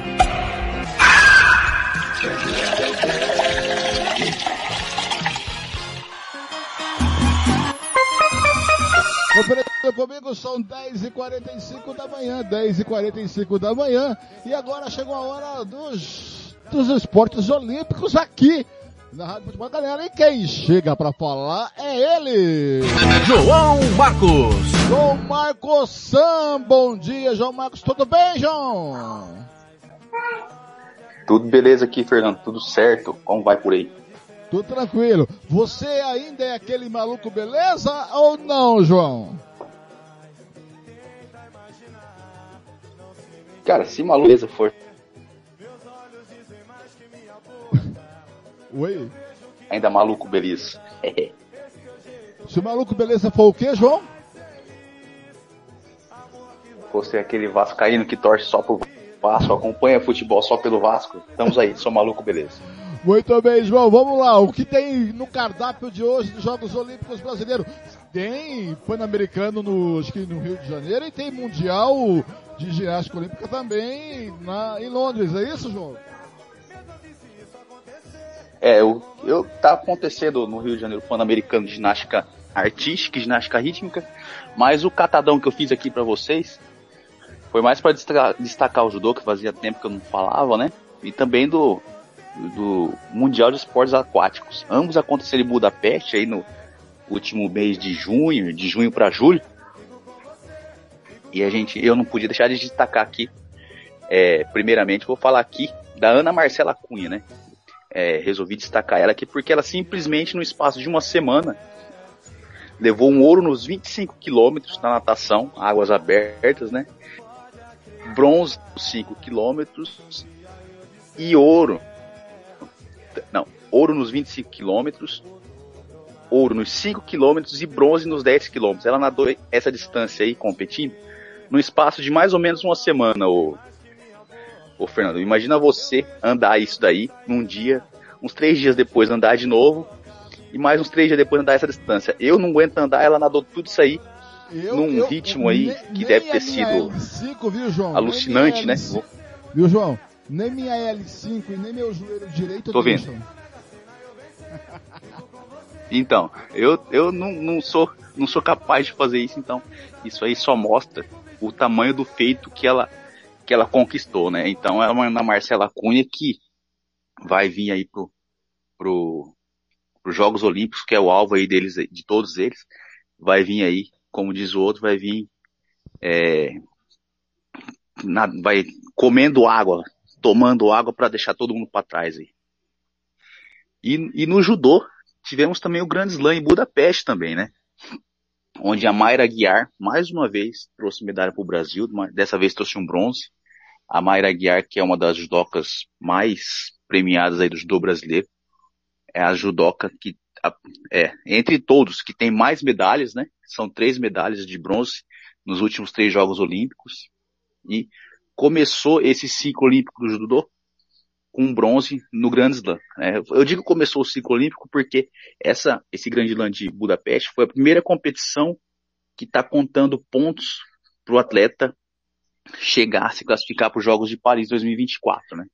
E além dela, tivemos um ouro que o Guilherme Schmidt venceu, foi campeão do desse Grand Slam em Budapeste e ele na final derrotou medalhista de prata nos Jogos Olímpicos, né? Ele derrotou o atleta do Azerbaijão, Said Molaei, né? Então, ele vem forte aí também, mostrando aí que ele tem tem judô para estar nos Jogos Olímpicos 2024, né? Começou bem aí. E uma uma volta aí nós tivemos, né? A Rafaela Silva que foi campeã nos Jogos do Rio e no ciclo de Tóquio ela teve um ciclo meio conturbado com lesões, o desempenho dela não foi lá aquelas coisas, né? E perto dos Jogos Olímpicos ainda ela acabou sendo punida por doping, né? Teve lá um, ela foi pega no exame antidoping, na época dos Jogos ainda, quando foi em 2020 ela não disputaria porque estava punida, adiou um ano ainda não conseguiu e depois de toda essa confusão ela voltou com uma medalha de de prata, né? Ela já voltou.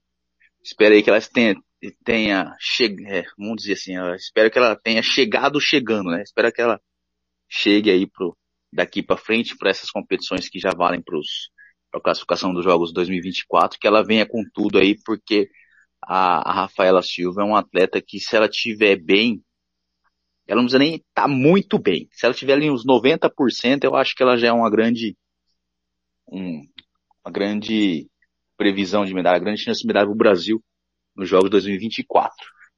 É, aconteceu muita coisa, teve muita gente ganhando uma, muitas medalhas, mas eu vou dando uma pescada para trazer para vocês depois, porque assim, o importante que aconteceu, muita gente que não aparece. Ah, eu esqueci aqui do Mundial de, de, de Esportes Aquáticos, tivemos também a Ingrid Ingrid Oliveira, que ela conquistou um resultado histórico para o Brasil no, no saldos ornamentais na plataforma de 10 metros, né? Ela ficou em quarto ali. O Brasil nunca tinha conseguido uma colocação dessa. Ela que depois de Tóquio vem melhorando, vem só subindo de degrau ali no nas classificações, né? E pode ser que surpreenda quem nunca ouviu falar dela, né? A gente que acompanha mais ou menos um pouco sabe que ela vem num, numa subida de nível ali, mas sempre lembrando que Jogos Olímpicos é um outro patamar e nos saltos ornamentais tem sempre que tentar bater a China, né? A China, para você ter uma ideia, nessa competição que ela ficou em quarto, a China teve as, a China teve as duas posições de primeiro lugar. A terceira foi um atleta da da Tailândia e as chinesas, uma tem 15 e outra 16. Então, espero que ela venha forte para 2024 traga mais uma medalha, mais um resultado net para o Brasil. Muito bem, mais algum destaque, João? Ah, não, e só concluindo o raciocínio, né, que eu acabei perdendo para falar da Ingrid, né, é, algumas modalidades estão aparecendo, alguns atletas estão se firmando para que de, o planejamento esteja nos Jogos Olímpicos, esses atletas estarem no ápice, né. Então, para quem não acompanha, de repente vai aparecer alguém do nada aí, mas eu vou falando deles para vocês aqui para que quem nos escuta aí, para quem acompanha a rádio, não fique surpreendido com outro atleta que de repente ninguém falou, né? Ou falou-se pouco dele. Muito bem, o senhor volta no, no cartoleiro, certa hora do cartoleiro. Volto, volto pro cartoleiros aí para para dizer o que que você tem que escalar hum. para quem joga cartola e pra gente falar um pouquinho de futebol aí também, né? Que hoje tem Vasco. É, e, o que tem uma coisa a ver com outra, né, João?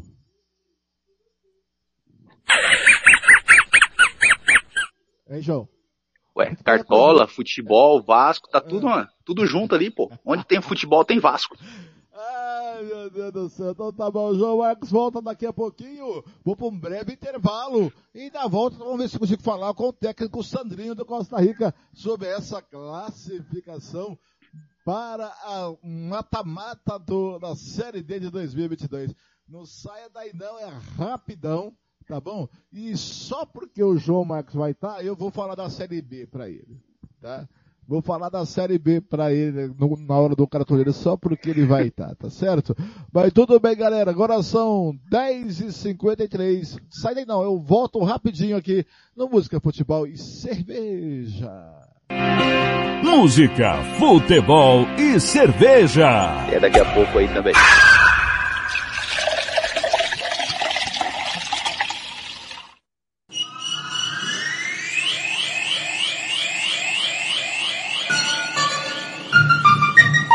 Rádio Futebol na Canela. Aqui tem opinião. Sicredi é para todo mundo. Pergunte para quem é dono. Eu sou Marcela, empresária associada Sicredi há oito anos. Pergunta que eu respondo. O Sicredi é uma cooperativa, né? E os associados participam de assembleias? Fernanda, os associados participam e decidem tudo juntos. É uma relação muito transparente. E é verdade que o Sicredi apoia a economia local? É verdade, sim. O Sicredi sempre mantém os investimentos de cada cooperativa na própria região. Tecnologia é muito importante para mim. É verdade que quem é do Sicredi tem atendimento pelo WhatsApp e até aplicativo? Sim, o Sicredi tem um assistente virtual pelo Zap. O Tel é um aplicativo super fácil de usar. Afinal, o Sicredi é para mim, para você. O Sicredi é para todo mundo. Procure uma agência Sicredi ou fale com quem é dono. Rádio Futebol na Canela Aqui tem opinião. Ouça também nossa rádio no computador e no celular, através da CX Rádio. São mais de 30 mil rádios online do mundo todo. Com a CX Rádio, você pode salvar as suas rádios favoritas e ver as músicas que estão tocando no momento. O que você está esperando? Acesse já cxradio.com.br. Rádio Futebol na Canela. Aqui tem opinião. O Campeonato Sul Mato Grossense tem o apoio do governo do estado de Mato Grosso do Sul. Fundesporte, Fundação de Desporto e Lazer do Mato Grosso do Sul. FII, Fundo de Investimentos Esportivos do Mato Grosso do Sul. Diga não às drogas. Disque denúncia 181. Rádio Futebol na Canela. Aqui tem opinião. Você que curte rock e quer contratar a melhor banda do Mato Grosso do Sul, fale com a Ivana. Festa de aniversário, casamento, 15 anos, formatura, despedida. Você curte rock? Então o melhor som é do Ivana. Anote aí o telefone para contratar o show. 992921177. Eu repito, 992921177. A Ivana, a melhor banda de rock do Mato Grosso do Sul. Rádio Futebol na Canela. Aqui tem opinião. Vai fazer campanha eleitoral? É candidato? Contrato pessoal da Romex. As grandes campanhas passam por lá. Ligue 3321 2617. Eu disse Romex. Grandes campanhas eleitorais passam por lá. Rádio Futebol na Canela. Aqui tem opinião. Moema, a cerveja que você merece. Rádio Futebol na Canela. Aqui tem opinião. Música, futebol e cerveja.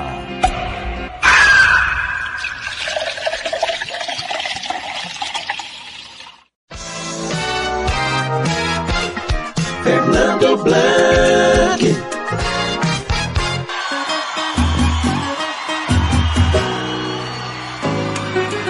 Vamos juntinho!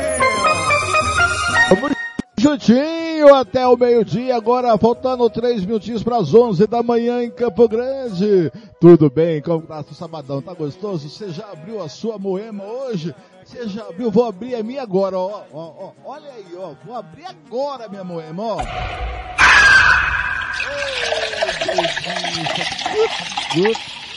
Ai, que delícia dar o gote-gote na Moema, né, galera? Agora são 10h58, só esperando aqui ah, é, o nosso querido Sandrinho, lá do Costa Rica, nosso amigo Sandrinho, para participar aqui da nossa um bate-papo falando dessa classificação do CREC para a próxima fase, pro mata-mata, galera. É pro mata-mata da Série B do Campeonato Brasileiro, perspectiva, quem sabe aí, hein?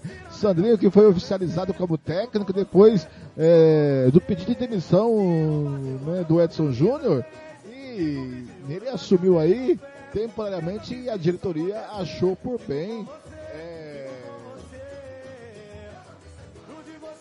é, efetivá-lo como técnico do Costa Rica, galera. É verdade, só estou esperando a participação dele rapidinho. Enquanto isso, ele entra aqui. Vamos de música um pouquinho, vamos lá. Vamos de música um pouquinho aqui na sua rádio Futebol na Canela, gente. Vem chegando, vamos ver o que, que tem, o que, que eu tenho guardado para vocês aqui.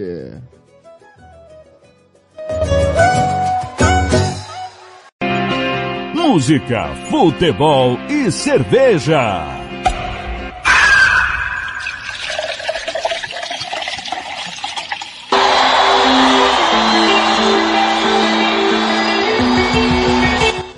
Legião Urbana, tempo perdido, às 10h59, bom dia.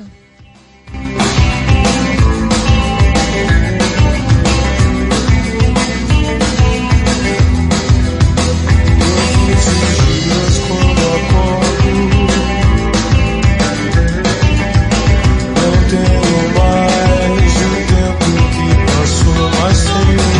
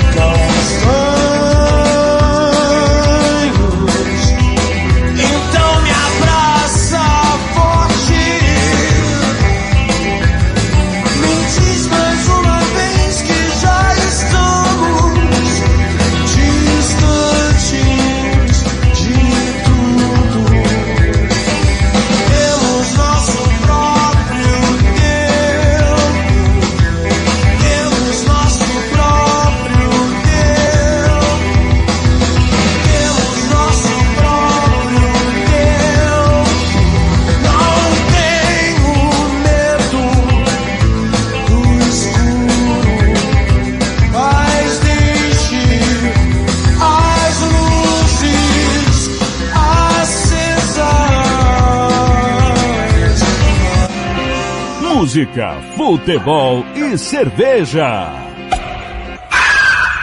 Ele chegou, galera, às 11 2 da manhã. Vamos interromper aí um pouquinho a música do Legião Urbana, porque vamos falar agora com o técnico Sandrinho. É, técnico do Costa Rica que assumiu como interino na saída do Edson Júnior e a diretoria decidiu mantê-lo para o restante da competição. Bom dia, Sandrinho, tudo bem, querido? Seja bem-vindo ao Música, Futebol e Cerveja, a Rádio Futebol da Canela. Um prazer tê-lo de novo conosco. Bom dia, Fernando. Bom dia a todos os ouvintes aí do, do programa e cerveja, né? Música, futebol e cerveja. Tem tudo a ver, né? Futebol, cerveja e música. Música, futebol e cerveja. Sandrinho, antes de falar da classificação. Pelo... Tá. Antes de falar da classificação, antes de falar da próxima fase, como foi essa decisão entre você e a diretoria de não buscar um técnico e manter o Sandrinho, efetivar o interino Sandrinho como técnico para o restante da competição? Fernando, na verdade aqui no clube eu sempre fiz duas funções, né? Que foi é, como diretor de futebol e auxiliar técnico do Ito por entendimento de, de campo, né? Experiência, convivência no futebol. Então sempre a gente teve muita voz ativa com o professor Ito, com, com o professor Edson, já era mais diferente. Ele já não gostava tanto, então já não interferia muito. Mas sempre que a gente podia dar um toque em alguma coisa, às vezes que eles não estão vendo, a gente sempre procurou falar e ajudar da melhor maneira possível. Quando o Edson saiu, sobre esse espaço, a gente é, teve um confronto fora de casa contra a equipe do Operário. E naquela ocasião ali, a gente, na realidade, mandamos no jogo e perdemos por 1 a 0 Então, assim, eu peguei num momento turbulento, vinha de duas derrotas, a maioria dos atletas que estavam é, em progressão alta, jogando, estavam lesionados, aí eles me perguntaram se eu, se eu teria interesse de continuar como treinador. No momento, eu falei para eles que eu teria que pensar, teria que conversar com a minha família, né, de ver a melhor oportunidade, mas que no momento eu não teria interesse. Logo depois a gente pegou um jogo difícil contra o Anápolis, que vinha de, de sete jogos consecutivos de vitórias, né, onde a gente empatou por 1 a 1 né, e logo depois eles me perguntaram novamente, o André e o Melchior, né? Eu falei que se eles estivessem juntos, juntos comigo, eu poderia até aceitar o, o desafio. Né? Então, assim, foram colocadas várias possibilidades né, de, de crescimento. Só que eu sei que futebol não é só ter entendimento, futebol tem que ter estudo também. Você entendeu? Então, assim, o meu receio de aceitar era, esse. Mas graças a Deus eu conversei com os atletas, né? Me abraçaram demais. Sempre tive um bom relacionamento com todos. Onde eu passei, sempre fui muito querido. Entendeu? Muito abraçado por todos. E ali a gente resolveu aceitar depois contra a equipe do Grêmio Anápolis. Então, cara, hoje assim, sempre falo, eu sou um cara abençoado, tem uma luz muito grande. Onde eu passo, sempre as coisas fluem, né? Ano passado vocês sabem que eu preferi parar de jogar, né? Dei preferência para mim ajudar a equipe do CREC, graças a Deus fluiu as coisas, a gente foi campeão. Esse ano a gente vê que não conseguimos o campeonato estadual, mas graças a Deus deu certo aí, né? Classificamos com praticamente duas rodadas de antecedência.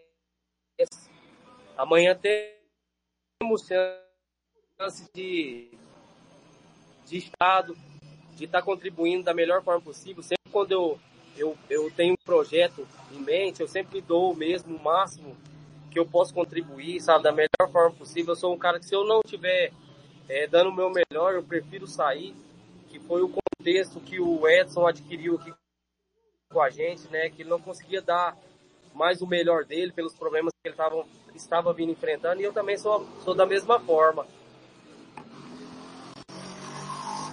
Ô, Sandrinho, mas no último jogo, né, contra o Ação, o Ação que, que não ganhava de ninguém, abriu 2 a 0 parece que o jogo estava tranquilo e de repente o Ação vai lá e empata em 2 a 2 Que susto é esse, Sandrinho?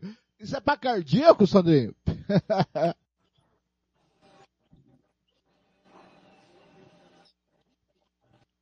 Fernando, eu até, até dei uma entrevista falando assim, que a classificação era muito comemorada, mas o resultado era muito indigesto, porque, Fernando, assim, conhecedor de futebol, a gente sabe que 2 a 0 é o resultado mais perigoso que tem. E eu falei com os atletas, você pode até buscar no Instagram do clube, tem uma entrevista minha depois do jogo. Eu falei, rapaziada, é, a gente não pode dar mole, porque se a gente tomar um gol aqui, eles vão pressionar a gente até o final. Você entendeu? E eu acho que assim, não é oba-oba que já tinha ganhado, não. É mais de relaxamento mesmo. A gente acabou tomando um gol e sofremos até o final. No final tomamos o gol do, do gol do, do empate. Mas eu falo para você o seguinte, como eu falei para eles, cara, um time cascudo, um time experiente, não pode sofrer aquilo ali. Mas dentro de um contexto, é melhor acontecer agora, numa fase de grupos que a gente praticamente já estava classificado, do que numa fase de mata-mata. O que eu coloquei para eles foi o seguinte. Eu falei para eles o seguinte, Fernando. Falei assim, se a gente está ganhando fora de casa um resultado do mata-mata e passar de fase, a gente ficaria numa situação mais complicada, né? E assim, time experiente, cara, não é um time de menina, é um time experiente, um time cascudo, você entendeu? É, a gente trouxe algumas peças para nos ajudar é, na Série D que, tipo assim, fez evolução demais. Firmino, Igor Vilela, trouxemos o Fandinho, trouxemos o Tizio. E aí, basicamente, o time é o mesmo do estadual. Hoje, melhor fisicamente do que o, time que a gente tinha antes, no começo da competição. Agora, Sandrinho, o mata-mata é outro campeonato, né? Esquece a fase de grupos, é outro campeonato. É, você é, vai receber reforços para esse mata-mata ou é o mesmo time que você já está montado aí? Olha, a gente está atrás de um meio-campista ou, de um atacante de beirada. Né? A gente está conversando, hoje até conversei com, com um atleta e até trabalhou aqui em 2020. Só que ele tem contrato com outro clube. Então, assim, não é fácil, é difícil. Mas a gente está atrás, sim, de um camisa 10 ou de outro atacante de beirada, né? A gente tem um time competitivo. Vocês podem olhar pelos jogos que a gente fez. É, quando a gente sofreu a derrota, foi placar mínimo de 1 a 0 e, e, a maioria dos gols tomados gols de pênalti. Então, assim, a gente vê que a gente tem um time competitivo mata-mata, né? Nosso time é forte. Só que sempre a gente precisa reforçar em algum setor. Né? Hoje eu acho que a gente precisaria de mais um meio campista ou um meio atacante, porque a gente só tem o Igor Vilela na posição. Às vezes ele é desgastado, né? Às vezes a gente tem que substituir, a gente acaba tendo que improvisar na posição dele. Mas a gente está atrás sim. Muito bem, quem está comigo, conosco também é ele, o moço, que carimba todas. Tiago Lopes de Faria. Muito bom dia, seu Tiago Lopes de Faria. Tudo bem com o senhor? Tá aí o Sandrinho, de interino, de auxiliar técnico para interino, de interino para técnico do CREC, seu Tiago Lopes de Faria. Bom dia, Fernando. Um abraço para você, para o Sandrinho, para a imensa audiência da Rádio Futebol na Canela. Pois é, estava atento a tudo que ele estava falando aí. Achei até que demorou, né? Mas ele explicou aí os motivos da efetivação. Sandro, primeiro parabéns pela classificação. Eu queria que você falasse, é, ouvi você atentamente falar agora há pouco em oba-oba da classificação, resultado indigesto, né, contra o ação. É, devido às campanhas fracas dos nossos times, talvez haja uma, um alívio de dever cumprido. Pelo investimento, o Costa Rica fez sua parte, contou com tropeços, futebol goiano com futebol sul-mato-grossense. O Costa Rica até com certa tranquilidade garantiu a sua classificação.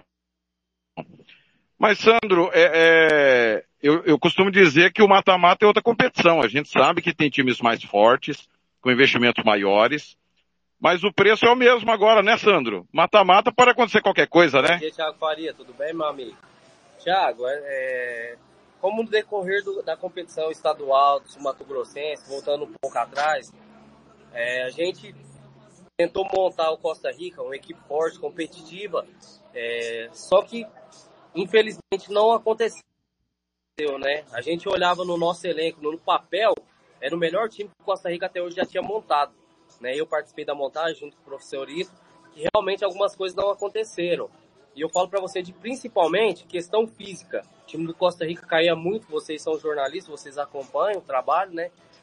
E eu também aqui, não só eu, como a nossa imprensa também, o nosso torcedor também via, não é diferente. Eu acho que a gente teve uma evolução muito grande do estadual para a Série D. Os clubes goianos hoje realmente é um patamar muito diferente do nosso, do nosso do MS que eu falo, né? Eu já joguei campeonato goiano, eu sei como que é diferente, a força que é. Só que graças a Deus, cara, a gente teve muitos resultados positivos diante das equipes goianas. Eu acho que o único clube ainda que barrou a gente nessa competição foi a, equipe do Anápolis, que a gente perdeu de 1 a 0 é, em Anápolis, gol de pênalti, e empatamos em casa 1 a 1 uma forte equipe que vinha de sete vitórias consecutivas.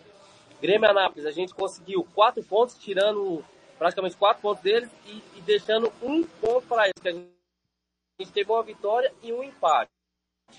A equipe do, do Iporá, a gente conseguiu seis,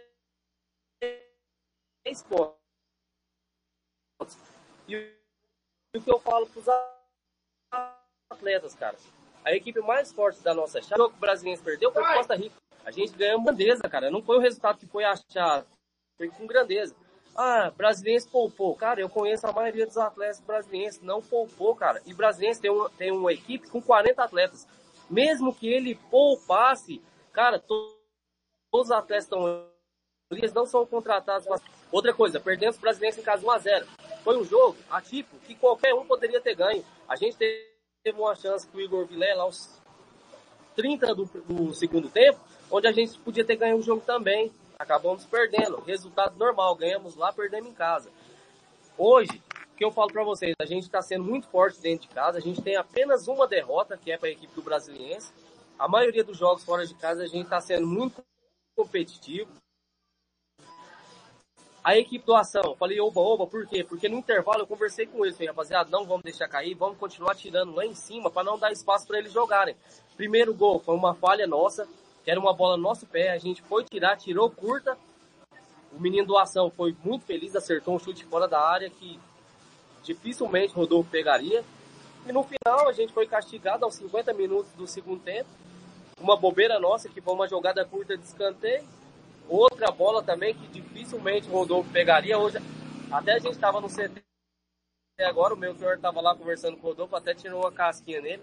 Falou, pô, o melhor goleiro do estado, tomou dois gols. Os outros resultados a gente vem tomando um gol só. Foi até surpresa para mim também, né? Que a gente já tava com o resultado na mão. Fiquei chateado, fiquei triste porque é, pra gente é sensação de. Mas a gente vai continuar trabalhando, vamos tentar corrigir os erros, né? Como eu falei, eu não vou falar que Sandrinho hoje é um treinador top, não, mas entendimento de futebol eu tenho, graças a Deus Deus. E a gente sempre vai buscar, cara, o melhor pro Costa Rica e pro nosso estado pra gente ficar conhecido a nível nacional. Fernando, só para eu ir embora, passei só como intruso, mas queria ouvir do Sandro. É, concordo plenamente com a parte física, Sandro. Acho que ninguém vai discordar disso. Como o Costa Rica morria nos jogos, né? Mas também a falta de repertório é, de uma mesma maneira de jogar que a gente via desde o ano passado, e ano passado deu certo. E às vezes quando é, é, é, alguém conquista, eu costumo sempre citar o Filipão, né? O Filipão é o mesmo técnico há 30 anos, ele ganhou tudo dessa forma. É difícil o cara querer mudar. Eu entendo o Filipão, como entendo também o Ito Rock. Mas além da parte física, você também entende que faltou repertório ao Costa Rica durante o campeonato ano passado? Fernando, eu de conceito meu, que eu vi no estadual desse ano, com um repertório de. De não, né? Do operário, de ter um time padrão, que a maioria dos jogos. Tanto que o Costa Rica no passado não de quê? De rendimento. Eu até chamava os atletas e falava assim, ó, infelizmente futebol é desse jeito, a gente não quer dispensar, ainda mais eu que fui atleta só que chega num ponto que você não consegue. Quando a gente mudava, nosso time caía demais de produção. Então não tinha o que fazer. decorrer da competição, a gente foi conseguindo contratar uma- algumas peças, como o Ixon, como o Vilela, como o Firmino. E na Série D, a gente conseguiu dar um... Porque todos os atletas, como eu falei, a equipe brasileira, a gente contratou e nenhum a gente falou, ah, esse é reserva, esse é titular. Vou contratar dois. Lá passado, o Nestor foi titular do campeonato todo. Você entendeu? Então, assim, eles brigam páreo. Tanto quando o Ian tá suspenso, o Nestor joga, não deixa a desejar. Só que a continuidade do Ian hoje é melhor. Você entendeu? Só que, assim, as nossas peças de, de substituição, esse ano, ela não, elas não faziam efeito. Quando a gente mexia no time, o time ia lá embaixo. Você entendeu? É diferente agora da Série D. Eu tiro por ba... esse jogo do ação. Esse foi um acaso. Porque quando eu coloquei as peças, Firmino, Edson, Rafael Cruz e Léo, o time, em vez de decolar aí, não por questão de lesão. Você entendeu? Eu falei assim, quando eu colocar agora 2 a 0 vai fazer 3, vai fazer 4. Mas infelizmente, falta o quê? Faltava um pouco de ritmo de jogo para eles. Só que agora, nesse jogo, agora a gente já vai dar mais minutagem pro Firmino, vai sair jogando. É porque já vinha de praticamente dois meses sem jogar, jogou 15 minutos no passado. Vou colocar ele jogando para dar um pouco mais de ritmo para ele. Léo, mas vou colocar ele no jogo para dar minutagem para ele. Total, hoje, graças a Deus, a gente não tem nenhum jogador lesionado mais. Estão todos 100% à, à disposição. Ô, Fernando, Pois não. agradecer você e, e ao, ao Sandrinho, tá?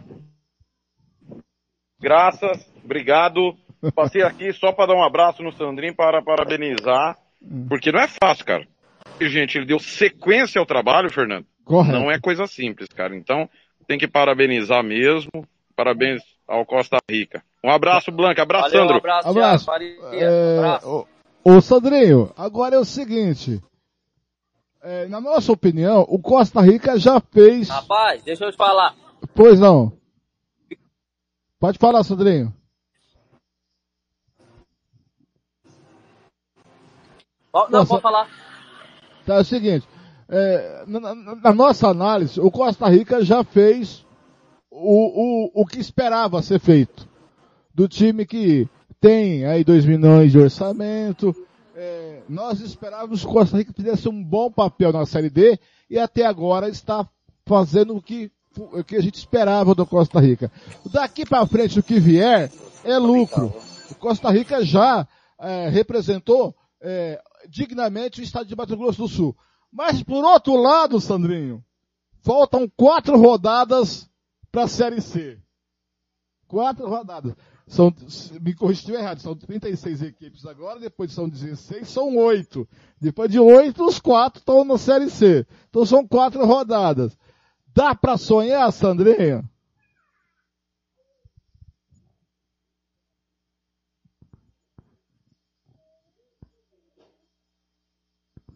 Ih, Sandrinho travou. Sandrinho, se ele estiver me ouvindo, entra e, entra e... Alô, Sandrinho? Entra de novo, Sandrinho, se você estiver me ouvindo. Deixa eu ver se tá tudo certo aqui, tá tudo ok aqui. Sandrinho deu uma travadinha. Alô, Sandrinho? Sandrinho? Oi, Fernando. Você ouviu ou quer que eu repita? Tô ouvindo. Então, então, é, Não, quero que você repita, porque. Tá, eu, eu vou repetir. Nós, é, pelo que o Costa Rica é, teve de orçamento, nós esperávamos que o Costa Rica fizesse um bom papel na Série D do brasileiro, representasse dignamente o Estado, e isso que aconteceu. O Costa Rica foi lá, representou bem. Agora, o que vier daqui para frente está no lucro, na, na minha opinião.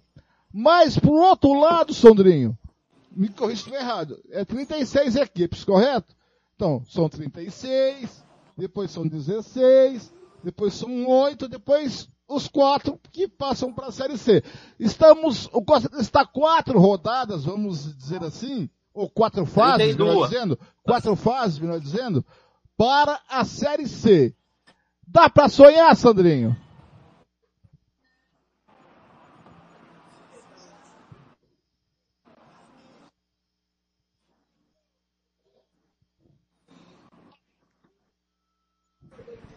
Acho que o Sandrinho caiu de novo.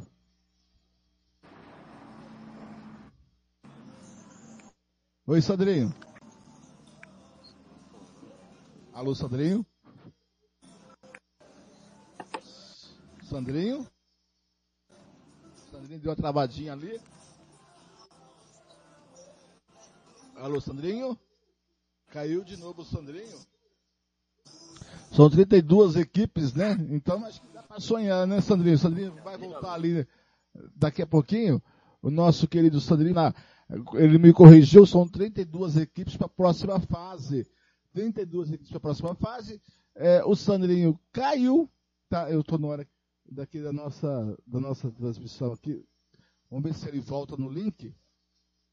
Eu vou dar uma ligadinha para ele aqui rapidão, para a gente terminar a nossa entrevista aqui. Agora são 11 horas, mais 23 minutos. Daqui a pouquinho tem a hora do cartoleiro. Você que tem aí o seu cartola, tem a hora do cartoleiro, hein? Alô, Sandrinho, voltou, Sandrinho?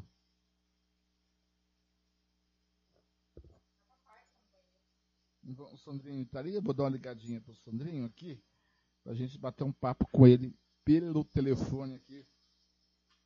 Aqui eu estou ligando para o Sandrinho, só para a gente é, encerrar a nossa transmissão aqui. Tá aqui o Sandrinho. Estou aqui tentando falar com o nosso querido Sandrinho. Alô, Sandrinho, vamos lá, vamos falar aqui pelo telefone. São 32 equipes, né, Sandrinho? Então nós estamos aí a quatro, a quatro fases para a Série C. Dá para sonhar, Sandrinho? Fernando, dá para sonhar demais a conta. Fernando, desde o ano passado, quando eu falei com o Cleverson, prefeito, conversei com o meu pior que na oportunidade, era o presidente do Costa Rica, eu sempre falei, o que, que vocês almejam o ano que vem? Copa do Brasil e estadual, como todo clube do, do, do Mato Grosso do Sul faz? Eles, não, são toda, todas as competições que a gente for entrar, a gente quer ter êxito nelas. Eu falei, então eu tô com vocês. Porque se eles falam, não, a gente só quer estadual, Copa do Brasil, pegar o dinheiro, passar de... Não. Eu sempre almejei, porque eu já disputei Série D, e eu sei que ela é competitiva, mas dá para você classificar. Então foi esse parâmetro que eu tirei. E hoje, Fernando, eu falo que o nosso time é competitivo pelos jogos que a gente fez em casa, pelas derrotas que a gente teve. Gol de pênalti, placar mínimo de 1 a 0 A gente perde um placar mínimo de 1 a 0 fora de casa. Vem em casa, reverso 2 a 0 a gente passou de fase. Ô Sandrinho, é, deixa eu falar. É, então você acha que é possível o time do Costa Rica estar tá encorpado e você vendo pelo que o Costa Rica está é, fazendo bom, bons jogos, até arrisco dizer, Sandrinho, você me corrija se eu estiver equivocado, faz melhores jogos fora do que em casa. Isso é, ou, é, ou é apenas uma impressão, Sandrinho? Fernando, eu tenho convicção que o Costa Rica pode passar primeiro mata-mata, pode chegar com o êxito de ter o acesso à Série C. Eu falo convicção porque eu conheço os atletas, eu conheço a estrutura que a gente está dando para eles. Entendeu? Aqui atleta nenhum pode reclamar de nada, que a gente faz por onde. É, estrutura boa para trabalhar, alimentação boa e pagamento em dia. Então, assim, eles estão correndo pelo, pelo, pelo que eles estão vendo. Você entendeu?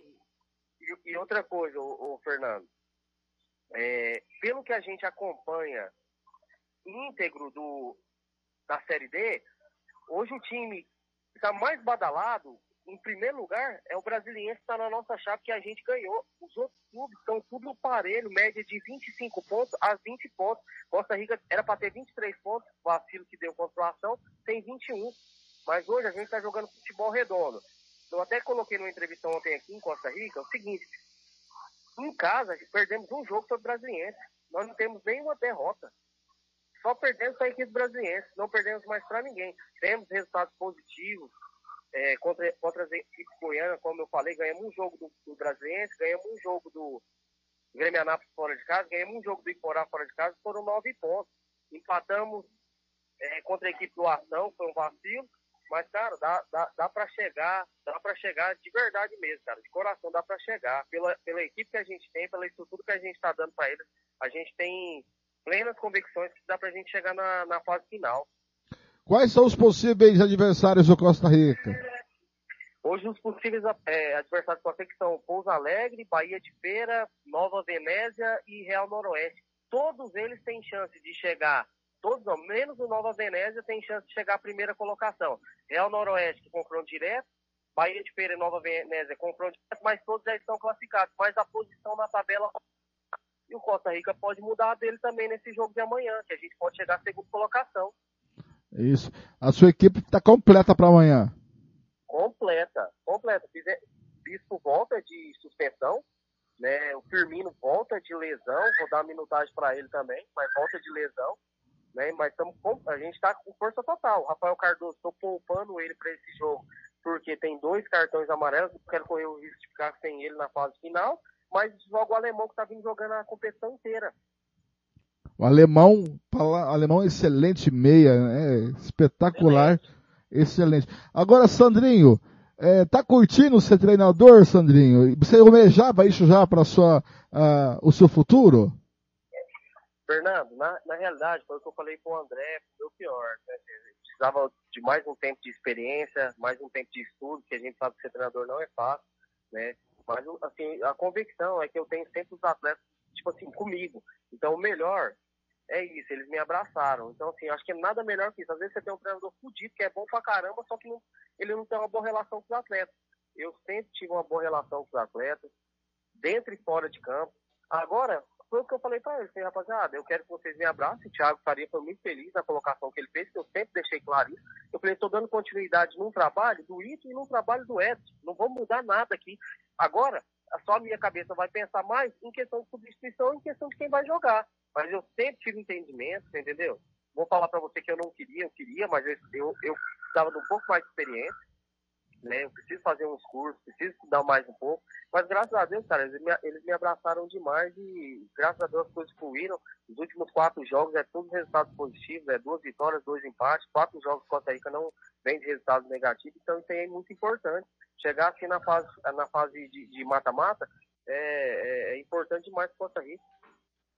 Sandrinho, é, pelo pouco que eu vi você comandando a equipe da Costa Rica, eh, se me corrija se eu estiver equivocado mais uma vez, o Sandrinho é o tipo de treinador que gosta da bola, que gosta que a equipe tenha posse de bola e toque bola, valorize a posse de bola até para poder desenvolver o melhor futebol. É isso? É correto afirmar que o Sandrinho é o, jogador, é o treinador que gosta da bola, da posse de bola? Fernando, correto. A gente sempre trabalha muito, muito a gente sempre trabalha é, muito trabalho reduzido, dois toques, três toques.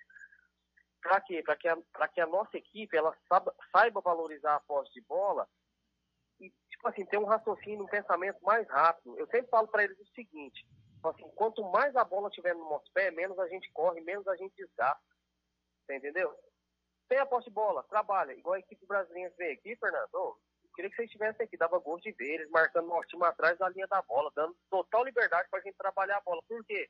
Achou que o Costa Rica era um time mediano, um time, às vezes, medíocre, que ia lá e ia tomar uma goleada brasileira. Mostramos pra eles lá que a gente tinha um time competitivo, tinha um time que ia agredir eles.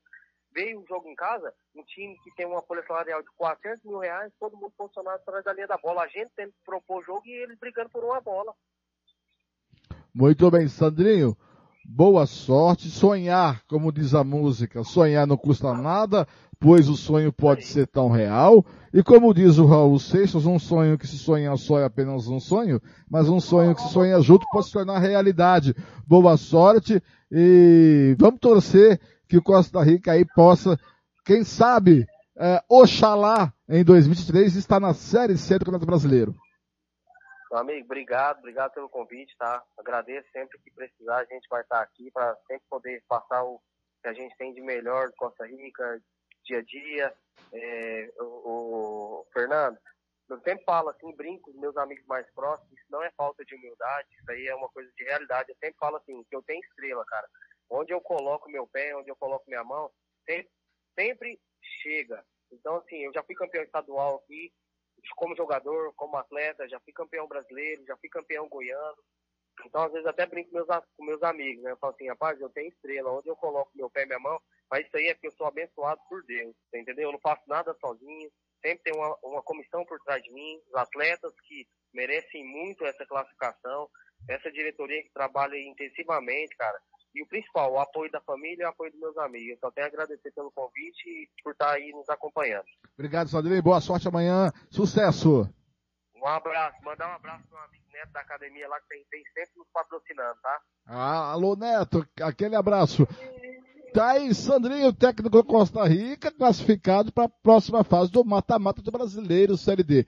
Vamos de música um pouquinho, são 11h32, depois do bloco musical, vem chegando a hora do cartoleiro, tá certo? Agora são 11h32, vamos de música. Região Urbana, tempo perdido, 11h33, bom dia.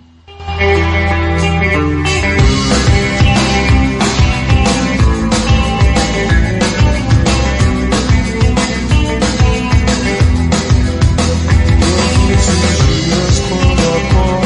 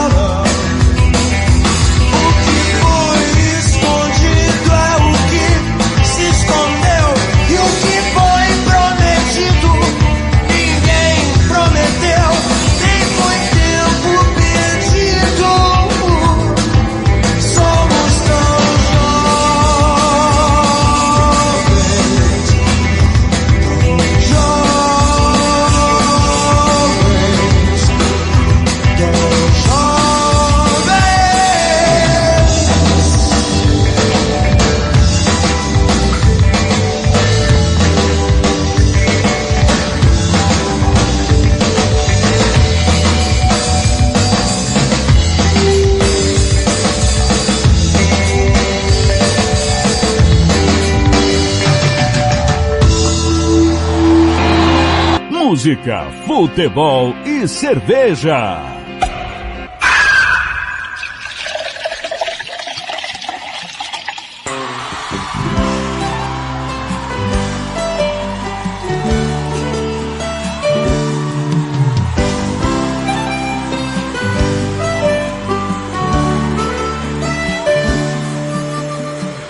Tentei fazer valer a pena Passei por cima dos problemas, achei que eu era o bastante, mas não fui pra você. Tentei ser um cara perfeito, eu fiz as coisas do seu jeito. Queria ser mais importante, mas não fui pra você. Até que durou, me diz o porquê. Perdeu tanto tempo aqui. Te faço um favor, melhor eu sumir.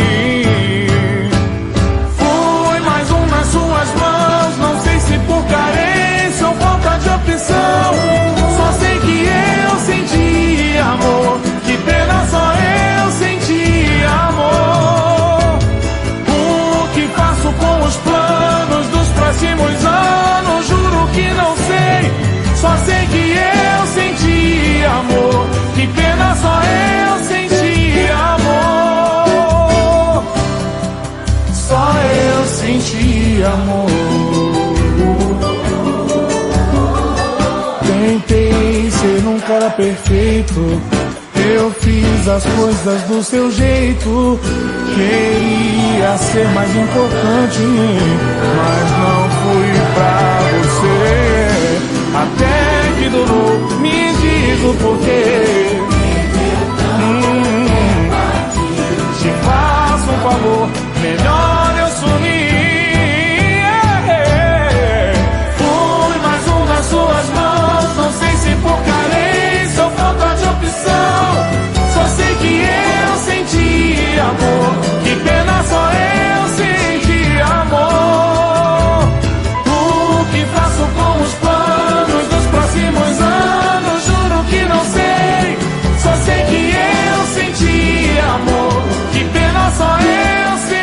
senti amor.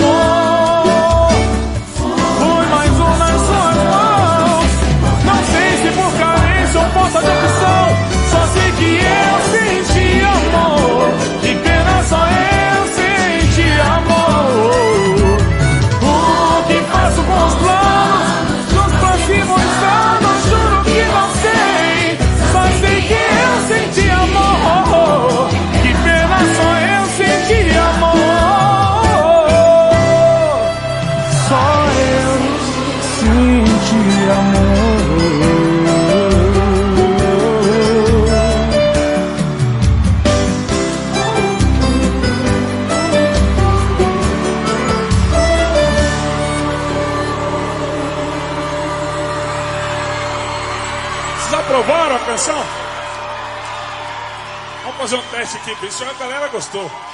Fui mais um nas suas mãos, não sei se por carência ou falta de opção. Só sei que eu senti amor, que pena só eu senti amor.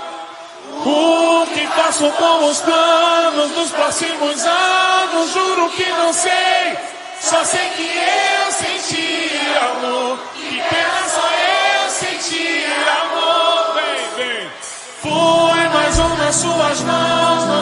Por carência ou falta de opção. Só sei que eu senti amor, que pena só eu senti amor. O que faço com os planos dos próximos anos? Juro que não sei, só sei que eu senti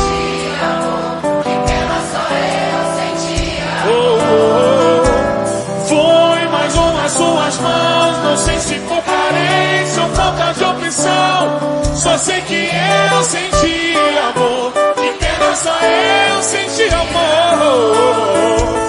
O que faço com os planos dos próximos anos? Juro que não sei, só sei que eu senti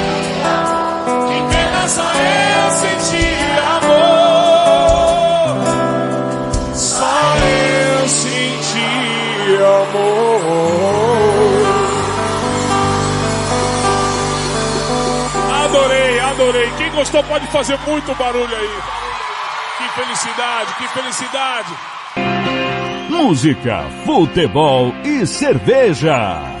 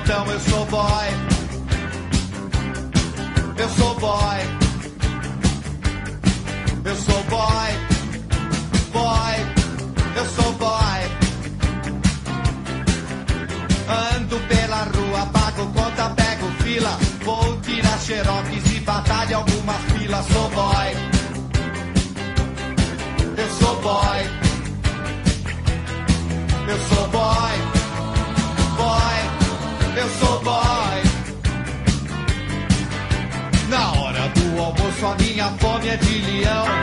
Abro a marmita e o que vejo? Feijão. Chego o fim do mês com toda aquela euforia.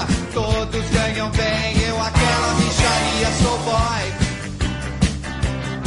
Eu sou boy. Eu sou boy.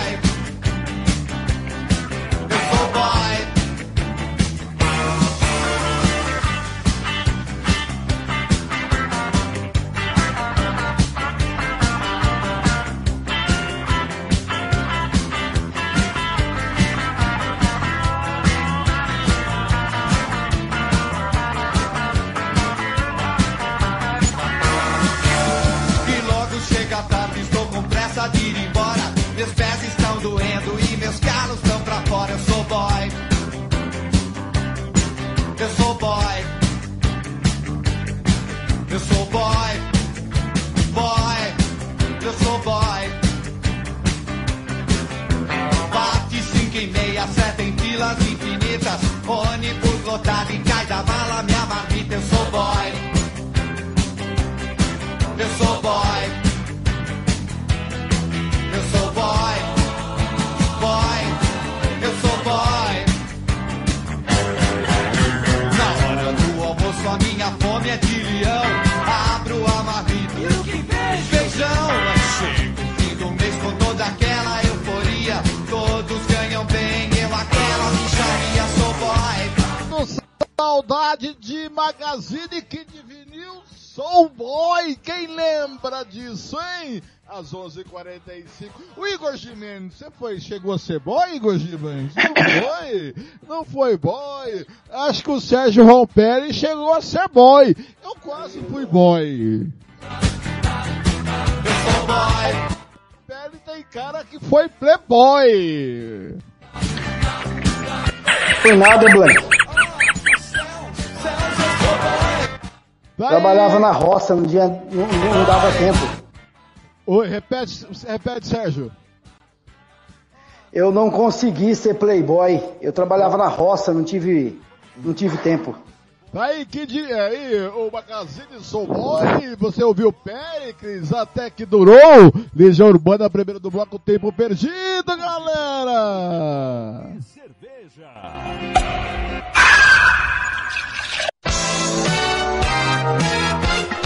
Fernando Blanc.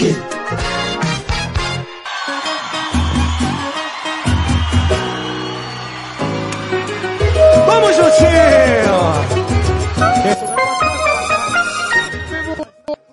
11:46 o Christian Camilo foi boy! O primeiro emprego do Christian Camilo. Eu, eu também vim do mato, eu também vim do mato. Eu, eu, só que meu pai trabalhava no mato, né? Eu só ia pro mato com meu pai.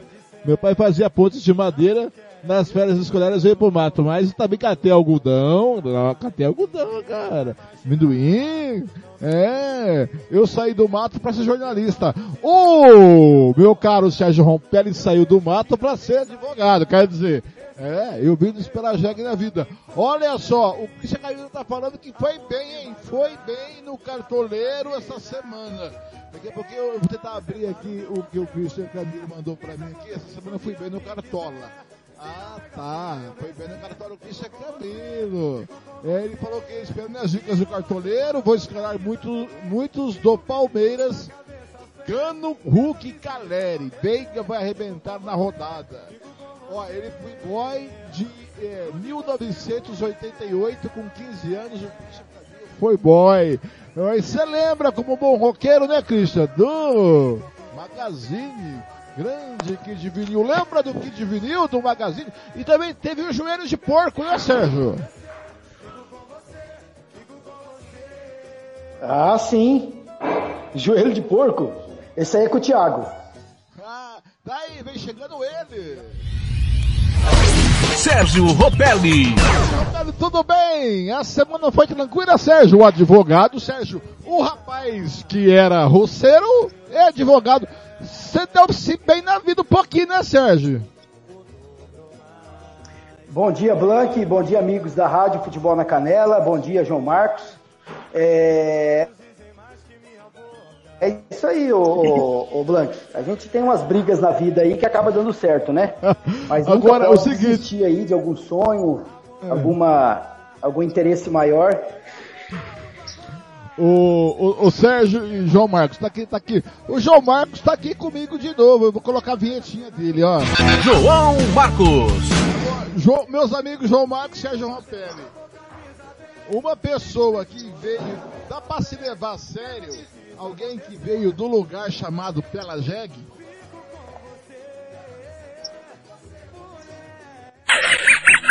Hã? Pela Jeg? Pela, dá pra, dá pra levar a sério, né? Eu vim do Pelageg, esse que vos fala. Não, pela Jeg, peraí, eu, eu, tô, tô- eu tô leigo nessa história. Tá, é o seguinte, Pelageg é um distrito de Deodápolis chamado Presidente Vargas, que tem o apelido de Pelageg. Mas toda aquela região sudeste ali, Angélica, Enviema, Jati, Glória Dourados, Fátima do Sul, Culturama, Vicentina, é tudo Pelageg, viu, ô- ô João Marcos? Mas não dá pra levar a sério alguém que veio do Pelageg, né, João Marcos? Entendi. Quem, e quem é de lá? Eu, Paulo Anselmo, Ivair Alves, Quem veio de lá? Eu, eu vim de Angélica, Paulo Anselmo de Glória de Dourados Não, não, e, o- e o Ivair Alves de Fátima do Sul. Não, mas vocês são gente boa, pô. E a saúde que importa, também. Que importa. Tudo bem. Vamos, vamos falar. Vocês- eu, eu só- ó, eu não vou falar da Série C, porque a Série C eu quero falar o ano que vem. Que o ano que vem, se tudo der certo, vamos na Série C. Vou falar em homenagem ao meu amigo João Marcos. É porque eu, eu, eu sou, sou Mas vamos falar da Série C com Costa Rica, né? Isso, o ano que vem. Mas como eu sou solidário aos amigos que vivem na, na gangorra, né? uma hora tá embaixo, uma hora tá em cima, vamos começar falando da Série B do Campeonato Brasileiro. Série B do Campeonato Brasileiro. O Vasco, o Vasco vai voltar?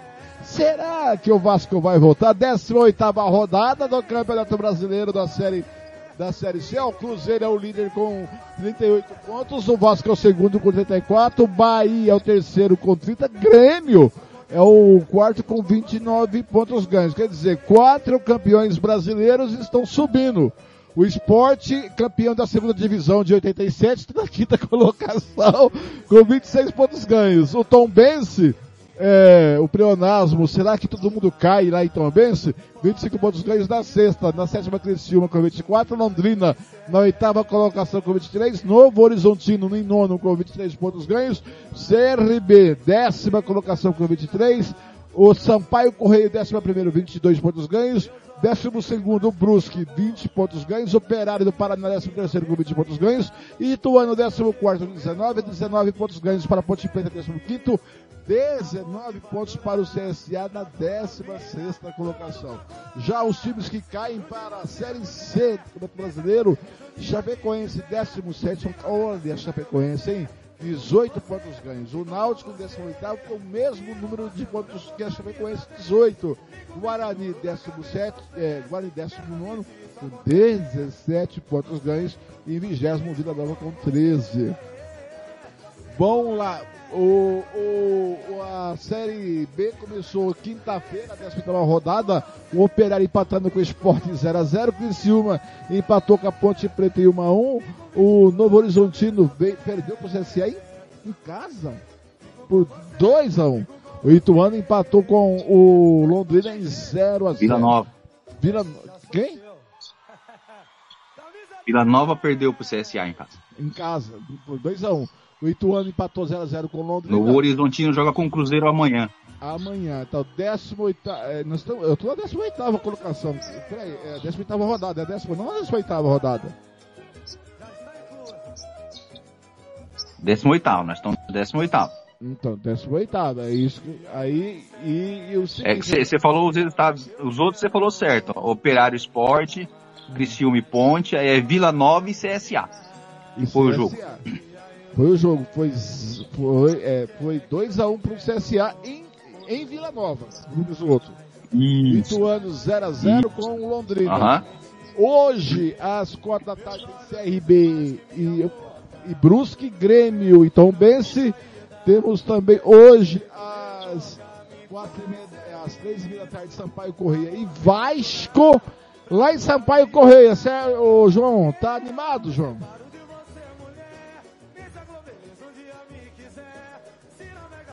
Tô, tô um pouco mais animado que o ano passado, né? Que ano passado nós passamos um perrengue. Alô, tô te, tô te ouvindo, tá me ouvindo? Tô, eu tô ouvindo. Você Eu tô, tô um pouco falar. mais animado, bem mais animado, né? Tá, tô bem mais animado que no passado, que essas alturas do campeonato no passado a gente já tava em décimo, sexto, sei lá, ano passado o Vasco não terminou nem a rodada né, no G4, né? Esse O- ano acho que o desempenho melhorou, o, o tipo do elenco que contrataram para esse ano, eu acho que é um, é um elenco para a Série B mesmo, né? O pessoal mais, mais brigador e tal como dizem alguns tuiteiros do Vasco também, um pessoal com mais vergonha na cara também, que acho que também passa por muita coisa extra-campo ano passado que teve no Vasco, né? Então, assim, o desempenho esse ano tá bem melhor e eu já me arrisco a começar a fazer uma contagem regressiva, né? O pessoal, eu tava conversando esses dias com o pessoal num grupo dos vascaínos que eu participo aqui, eu posso estar errado aqui, vou, vai falar, falhar minha memória, mas 63 pontos é a é o número mágico ali para Série B, né? O Vasco tá com 34, então vamos aí, de- podemos começar a contagem regressiva. Faltam 29 pontos para o Vasco subir, para o Vasco confirmar a sua subida aí, a volta para a Série A, né? E você falou de gangorra, né? Uma hora tá em cima, outra hora tá embaixo. Acho que do Vasco ainda não tá nesse nível, né? Uma hora tá embaixo, uma hora tá um pouco menos embaixo, um pouco mais embaixo, porque é, é, a gente fica um pouquinho. Fica bastante- Que beleza! Um pouco mais feliz com o resultado desse ano, mas feliz, feliz mesmo. Só quando o Vasco estiver brigando lá em cima, né? É, a gente que, eu que tenho aí já na casa dos 40 anos, já vivi bastante alegrias com o Vasco, mas a molecada aí, é, que nasceu aí de 2000 pra cá, não sabe que quer ver um, um Vasco brigando aí na parte de cima da tabela, um Vasco onde a gente, quando jogava contra, o pessoal ficava esperto, ninguém tinha, é, hoje, porque hoje em dia, dependendo como que, como tá os últimos anos aí, você jogava contra o Vasco, você já contava três pontos pro seu time, né? Eu acho Ô. que a gente saindo disso aí, a gente já fica um pouquinho mais tranquilo, mais feliz, de verdade mesmo, só na hora que estiver brigando lá em cima. E hoje lá no Castelão, é tranquilo que o Sampaio Correia está na é, 11 primeira colocação. É, se você for pegar só por colocação, a gente pode, poderia dizer que é um jogo tranquilo, né? Mas a gente sabe que ali na Série B, né, nunca tem nada muito tranquilo para os times grandes quando caem, né? O pessoal nesses jogos aí geralmente dá um gás a mais aí para poder aparecer, sabe que é um jogo que ele tem a chance de aparecer um pouco mais, né? E ali no Sampaio Corrêa tem um, tem um, não vou nem falar um garoto, né? Porque se não me engano ele já estava no segundo, na segunda queda do Vasco, lá em 2014, quando o Vasco jogou em 2015, o Pimentinha, né? Que é umas coisas do futebol que, assim, eu particularmente não entendo, mas depois eu converso com você, com o Thiago, a gente acaba descobrindo algumas coisas, né? É verdade. É, um E- Um- o Pimentinha é um, um- é um ponto ali rápido, ele é, ele é habilidoso, sim, é um, um jogador bom, né? Com todo respeito ao Sampaio Correia, né? Quem torce pro Sampaio Correia, eu acho que é um, um garoto ali que é, acho que ele poderia, não sei se também não acompanho ali o dia a dia, não acompanho o, o, Sampaio Correia todo dia, mas eu acho que é um garoto que, garoto eu acho que não é garoto, né? Mas é um rapaz que já poderia ter tido chance é, em times, um, times de Série A ali, não de repente de ponta, mas algum time de Série A ele poderia ter tido chance, né? Mas eu acho que ele tá bem ali no Sampaio Correia e ele vai dar um calorzinho ali pra defesa do Vasco hoje. Continuando Como hoje. fez as outras vezes, né? Isso. Hoje às 5 e meia da tarde no Brinco de Ouro, lá em Campinas, tem Guarani e Bahia. Amanhã, às três da tarde, no Aflitos tem Náutico e Chapecoense. Chapecoense, nossa senhora, depois daquela tragédia, só ladeira abaixo, hein? E amanhã, às três da tarde, no Mineirão, tem Cruzeiro e Novo Horizontino. Sérgio, quatro campeões brasileiros nas quatro primeiras colocações para voltar para a Série A do Campeonato Brasileiro. Esses clubes fazem falta, né, Sérgio Rapelli? Só corrigindo, são cinco campeões brasileiros nas cinco primeiras colocações. É, o outro é campeão do- da Série B de dois- de 87. Essa mágoa um dia acaba. Ô Blank, se a gente analisar aí, se 18ª rodada da Série B, se os times aí, Cruzeiro, Grêmio, é, é, Vasco, é, permanecer nessa média que fizeram no primeiro turno, esses times aí vão garantir o acesso à Série A. Eu acredito que se essa média continuar desses três clubes grandes, é, Esporte, Bahia é, e Novo Horizontino, talvez, vai brigar pela quarta última vaga ali para o acesso. Mas acredito que se Cruzeiro, é, Vasco é, e, e Grêmio manter o que fizeram até agora aí no Campeonato Brasileiro da Série B, vão passar para o acesso. É muito importante, Blank, é, o pouco que eu acompanho o Vasco, mas eu acompanhei a Série B o ano passado, eu acho que o Vasco pecou muito jogando em casa em São Januário. Perdeu muitos pontos jogando como mandante. Isso é prejudicial para qualquer clube que quer ou manter na, na, na série que disputa ou ter o acesso. Então, se você perder jogos como mandante perante a sua torcida, é, por fora é pior ainda. Então, é, esses clubes estão fazendo a diferença. O Vasco já vem pontuando muito mais dentro de casa, jogando nas suas dependências. Então, acredito que se esses três times é, permanecer nessa média que fizeram no primeiro turno, acredito que a única vaga que vai ser disputada aí é a quarta colocação aí para o acesso. Muito bem, agora são meio-dia em Campo Grande, meio-dia. Está da hora, da hora do cartoleiro. Agora, no Música, Futebol e Cerveja, chegou a hora do cartoleiro.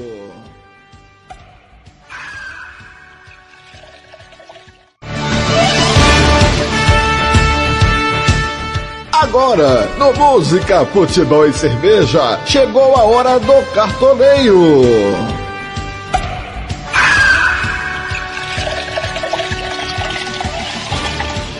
Palpites, dicas para você montar o seu cartola.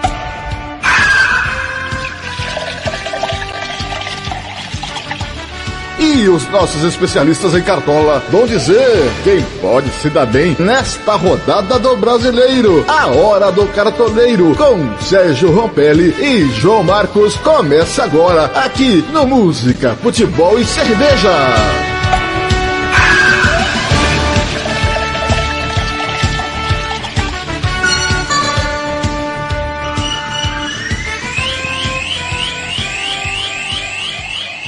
Muito bem, a hora do cartoleiro, Sérgio Rompelli, como é que foi a sua semana de cartola? Pontuou bem, foi bem ou não? O Christian Camilo disse que foi muito bem, viu, Sérgio Rompelli?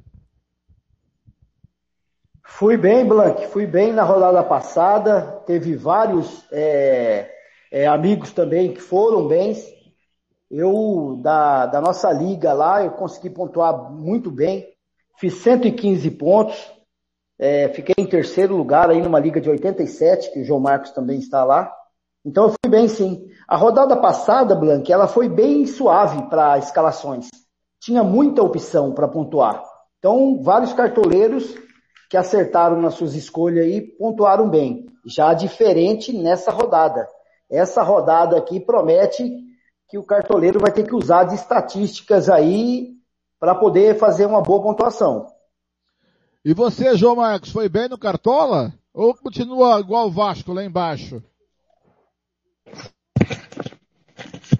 Então, Blank, na, na minha média, meu objetivo de média que eu tenho pro Cartola, que é de 70, 80 pontos, se for considerar isso, eu fui bem, mas como a galera aí, o, como até o Valmir fez 100 pontos, né? Quem conhece o Valmir sabe que ele tá ali no, no Z10 do nosso Cartola.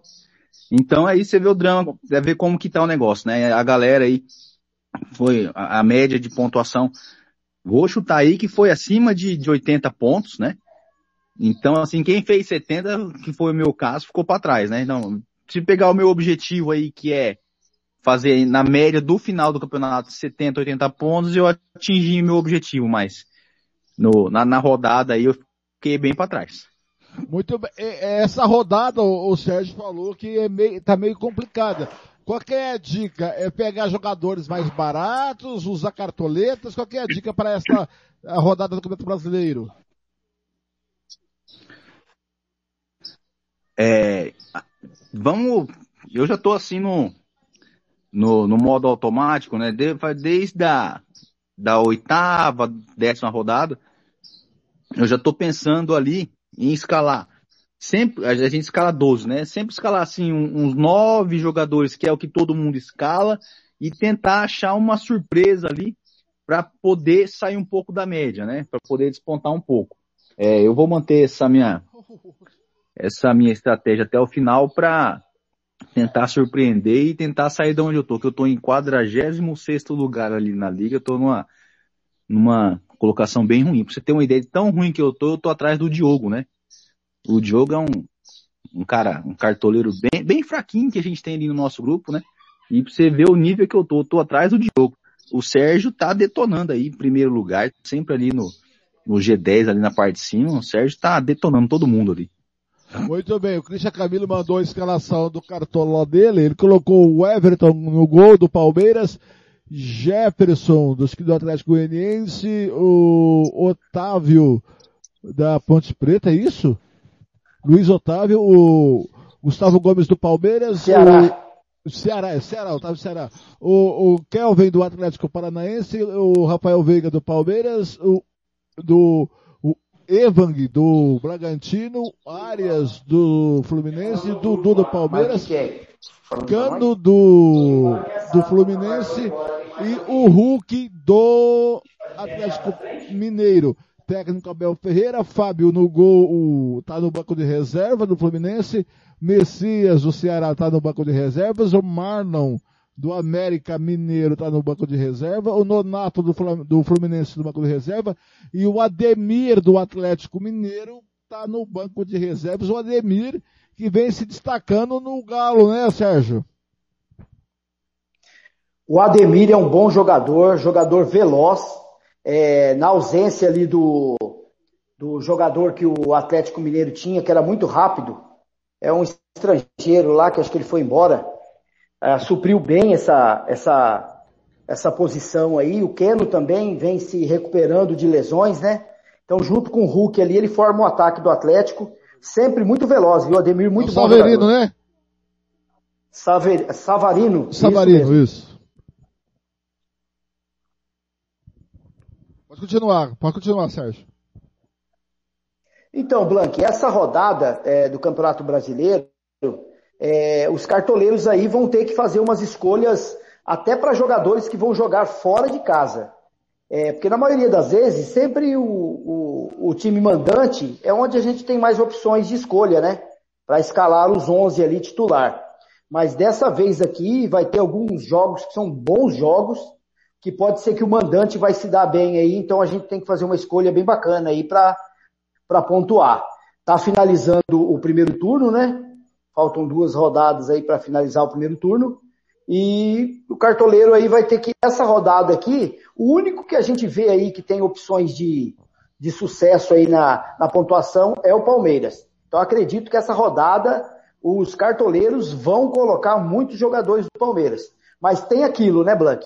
A gente já viu em outras rodadas que pode acontecer surpresa. E quando acontece surpresa, principalmente se o adversário faz um gol naquela equipe que é favorita para Cartola, ele quebra o saldo de gol do goleiro, dos zagueiros, laterais, e aí é onde vai lá embaixo. Então é que nem o João Marcos falou. A gente tem, chega um momento no Cartola que você tem que colocar algum jogador surpresa diferente para você dar um up no, na sua pontuação.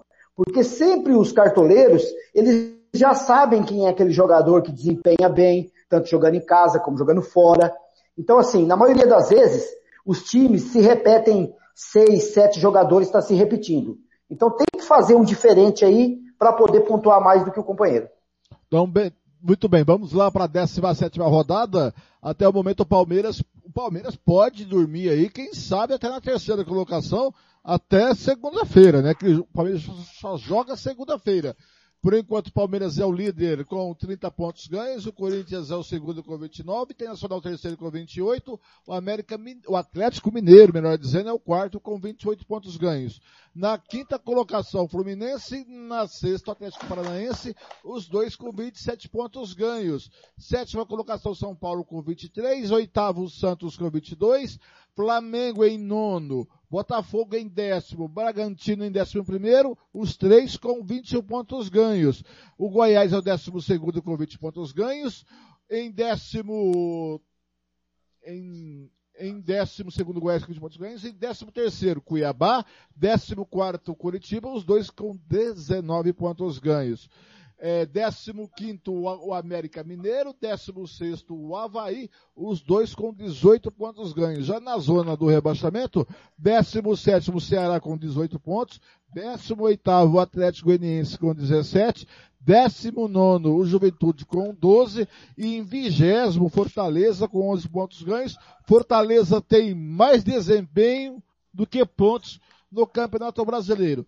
Vamos lá, João Marcos, começando o Campeonato Brasileiro dessa 17 rodada, hoje, na Arena da Baixada, às três e meia da tarde, horário de MS, quatro e meia de Brasília, o Furacão recebe o Internacional. Escalou alguém aí desse jogo? Qual, seu, qual a sua é, dica para esse jogo? Pegar alguém daí ou não?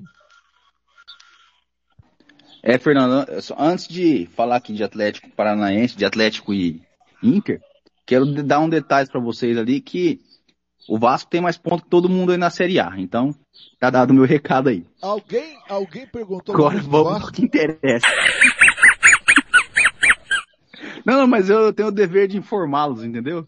Eu, eu, me sinto, como diria, como diria o outro, me sinto-me no dever de informá-los. Opa! ah, que beleza! Ah, no, pra Inter e, e Atlético, né, eu tenho, eu preferi nessa rodada escalar jogadores do Atlético, né? O Atlético que vem numa, numa, numa, numa toada boa aí, depois que o Filipão assumiu, né? Inverteu ali sua posição na tabela, tá lá na parte de cima. Temos boas opções para escalar ali. Eu preferi, eu preferi jogadores do Atlético, né? Eu no momento eu tenho o Terence, que é um dos meias ali do, do Atlético que mais participa do jogo, né? É, traz bastante pontos para nós. Tenho o Bento, escalei o Bento e escalei o Bento é, no, no, no meu gol, né? Mas se o cartoleiro quiser ainda pensar um pouquinho, dar uma olhada, o, Abner, o lateral Abner Vinícius é uma boa também. E jogadores do Inter também não ficam de fora não, hein? Eu acho que quem quiser escalar, quem quiser palpitar aí que o Inter vai, vai se dar bem, temos o Edenilson, tem também o Moisés, que ali na lateral andou aprontando aí na última rodada, fez 15 pontos, né? É, se não me engano, o gol da partida foi dele, né? Então temos boas opções aí para os nossos ouvintes cartoleiros aí para escalar essa rodada. Então, Quem é a, jogo? a minha sugestão aí, Edenilson, Moisés, Terans e o Bento. Oi? Quem vence o jogo? Quem, para mim, vence o Atlético. 2 a, 2 a 0. Como eu vou aí com, com o Bento no gol, eu vou torcer para não ter Pra não ter, para que a defesa do Atlético Paranaense não seja vazada. 2 a 0 pro Atlético Paranaense. Sérgio Rompelli. Blank, é um jogo muito bom aí, viu? Dois bons técnicos aí, um dos melhores do Campeonato Brasileiro, Filipão, Mano Menezes do outro lado. É, o, o Atlético classificado na Copa do Brasil, né? Mas vem de derrota Sérgio, pro. Ô Sérgio, eu vivi pra ouvir isso. Dois bons técnicos. Mano Menezes e Felipão. Pra mim são dois. É, se você analisar no. Não entendi, Blank. Pra mim são dois técnicos do passado, só isso. É, mas se você analisar hoje Campeonato Brasileiro, se a gente não pegar Filipão, Dorival e Mano, então a gente não, a gente vai ter de regular para baixo, né? Mas eu acredito que esses três aí, pelo que estão fazendo hoje no futebol brasileiro, de técnicos brasileiros, acredito que ainda são os melhores, né? É, o, o Atlético Paranaense classificado na Copa do Brasil, venceu as duas partidas contra o Bahia, vem de derrota lá na Serrinha para o Goiás, perdeu a semana passada. O Internacional teve a semana para descansar, vem de vitória contra o América jogando em casa, e eu acredito que vai ser um bom jogo e acredito que vai dar empate nesse jogo. As opções aí, Blank, é, eu não vou escalar ninguém desse jogo, mas tem boas opções, que nem o João Marcos falou. Tem o Bento no gol, do outro lado tem o Daniel também, que é bom goleiro do Internacional. Tem o Vitor Roque do Paraná, que está jogando muita bola. O Rômulo está jogando muita bola, o meia do, do Atlético. O, o Terans também, um jogador super escalado aí pelo, pelos cartoleiros. Mas eu acredito que nessa rodada aqui eu não vou colocar ninguém não, porque sempre o Internacional está fazendo um golzinho fora de casa. E, então, para essa partida aí, eu acredito que vai dar empate lá na Arena da Baixada. Ô Sérgio, às seis da noite, MS, 19 horas, sete da noite, horário de Brasília. Em Brasília, no Mané Garrincha, o Flamengo recebe o Coritiba. É, qual é a dica para esse jogo e você aposta em quem aí? Olha, Blank, é, acredito que é um dos jogos que o cartoleiro vai investir aí em algumas peças do Flamengo. Tá? O Flamengo vem de vitória na Copa do Brasil, tirou o Galo, é, teve a derrota no último final de semana para o Corinthians, né, na Arena, um jogo muito atípico. É, os próximos jogos do Flamengo é favorável aí para dar um up na tabela, vencendo o Curitiba, é, passa a, a 24 pontos, fica mais suave na tabela ali, porque se perder, o próprio Coritiba vai passar o Flamengo, deixando numa situação muito delicada, pode ficar a dois pontos da zona do rebaixamento. É, depois joga duas em casa. Pega o Coritiba em Brasília, depois joga contra o Juventude no meio de semana no Maracanã e depois sai na ressacada para enfrentar o Havaí. Então, três times aí que tá lá de, da segunda tabela para abaixo do Campeonato Brasileiro. O Coritiba, Blank, vem de empate em casa contra o Juventude, que era para ter vencido, porque jogando em casa contra esses times que você disputa ali para a zona do rebaixamento, você tem que vencer. E acabou não vencendo, empatou 2 a 2 E joga fora de casa contra o Flamengo e depois joga fora novamente contra o Corinthians. Então são dois times aí abaixo de, de pontuação na tabela, precisa vencer. Tanto Flamengo como Curitiba. Pode ser até um jogo bom, mas acredito que o Flamengo vence por jogar no Mané Garrincha, é, estádio lotado, é, já vem de uma vitória é, boa aí contra o Galo na Copa do Brasil. Então acredito que vai dar Flamengo. E os cartoleiros provavelmente vão escalar aí é, o Ayrton Lucas, é um dos laterais que eu escalei para essa rodada, Ayrton Lucas, lateral esquerdo do Flamengo, e eu escalei o Pedro, Pedro no ataque. Essas aí são minhas opções para esse jogo lá no Mané Garrincha. João Marcos, Flamengo e Curitiba. É, eu tô mais ou menos aí na, na batida do Sérgio, né? Se o Flamengo tomar um gol, se o Flamengo perder, vai quebrar a galera ali, porque vai ter muita gente que vai colocar aí cinco, seis jogadores do, do Flamengo, né? É, a gente, que já é um cartoleiro um pouquinho mais calejado, não costuma fazer isso não, né? É. Então, Ô, mas João. as minhas opções ali de, desse jogo, Ô, João, diga. É, eu sempre Tô tenho, ouvindo. eu tenho uma, uma frase do filósofo Francisco, esqueci o nome, so- sobre o nome dele, é, um filósofo brasileiro, eu acho que já falecido. Ele tem uma frase espetacular que eu adoto, né? que todo otimista é um pessimista mal informado. Então, em relação ao Flamengo, eu estou muito pessimista com o Brasileiro. É só esse adendo que eu quis dizer. Pode, pode continuar. Não, beleza. Se você tá pessimista, não, quem sou eu para discordar, né? Então vamos lá, só voltando no raciocínio. Vai ter gente aí que vai colocar o máximo de jogadores do Flamengo possível. É, a gente que já tá no cartola há algum tempo já, já passou dessa fase, né? Por enquanto, eu queria escalar o Arrascaeta, mas ele não vai jogar. No meio ali eu coloquei o Gomes. O Tá Bento bem, é né, uma, Jo- né, né, uma boa opção também, se o cartoleiro quiser. Oi? Tá muito bem, João Gomes, né, João? É, tá, tem bem jogado bem aí. O, eu vejo de vez em quando alguns flamenguistas no Twitter elogiando, elogiando ele. E alguns jornalistas também elogiando. É um bom jogador, né? Consegue conduzir bem o meio ali do Flamengo. E tem para quem preferir também, eu não escalei, mas uma boa, uma boa pedida aí é o, o Santos no gol, né? Provavelmente o Flamengo vai dominar esse jogo ali, o Fumi e o Curitiba vai tentar aquela, aquela bola vadia, né? Pra ver se consegue fazer alguma coisa, né? Todo mundo atrás aí, de repente uma bola esticada, ver se faz alguma coisa. E eu escalei o Pedro. O Pedro até o momento é meu capitão, né?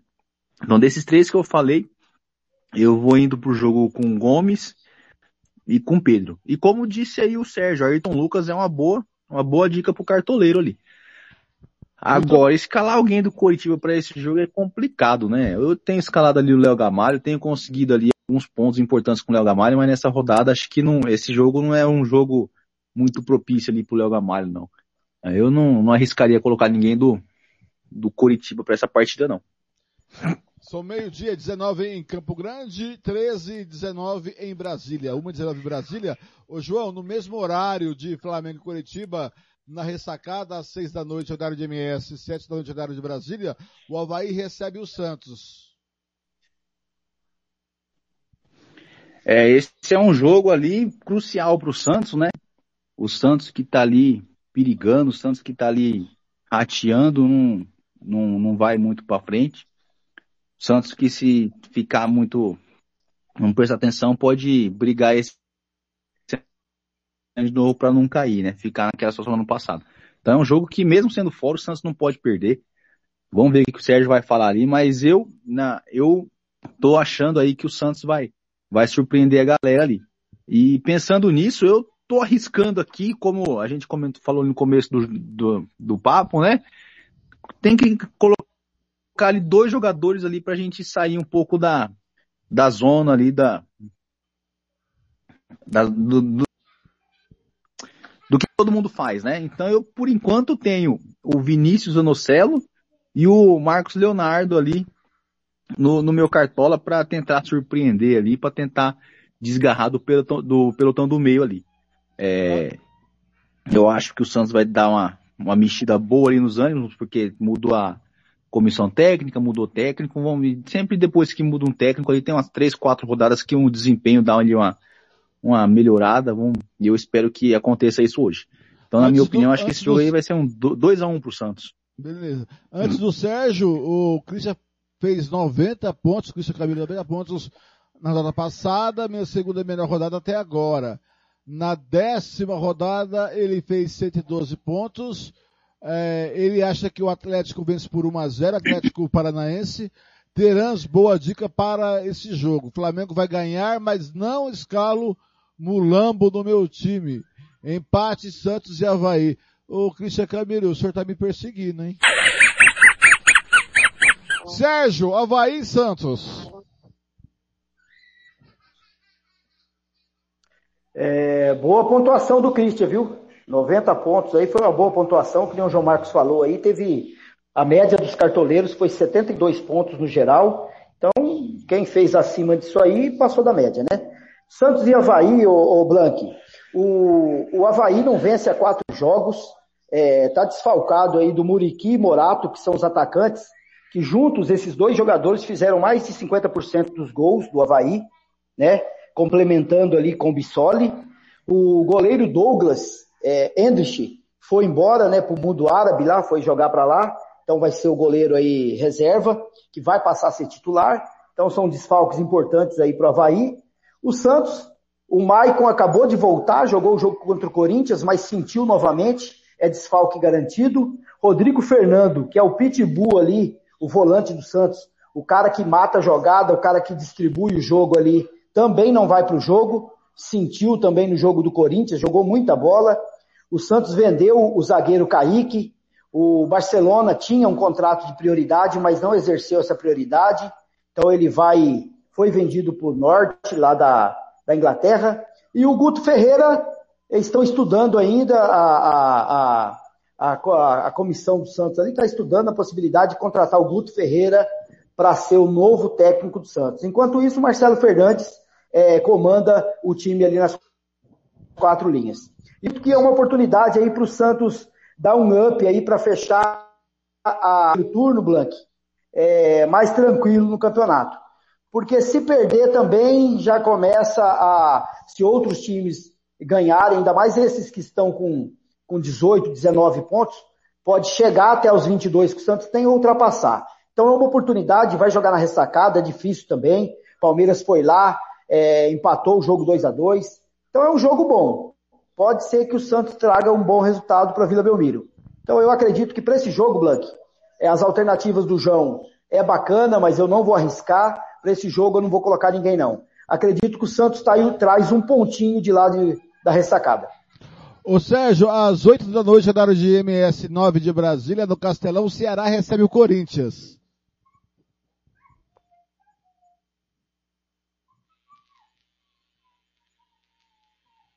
Sérgio? O Sérgio, será que o Sérgio caiu? Sérgio! Uh! Se o Sérgio não ligar, aí ligou. Sérgio! Sérgio! O João, tá por aí, João? Tamo, estamos aí. Vamos falar aí, é, esperar Ceará o Sérgio e Corinthians. resolver a vida dele aí. Ceará e Corinthians. Sérgio já tá tomando pito da mulher, deve ter feito alguma coisa errada. Ceará e Corinthians. Esse é um jogo. Tá me ouvindo? Estamos ouvindo. Então vamos lá, peraí, volta pro Sérgio. Sérgio, fala primeiro, você é Ceará e Corinthians.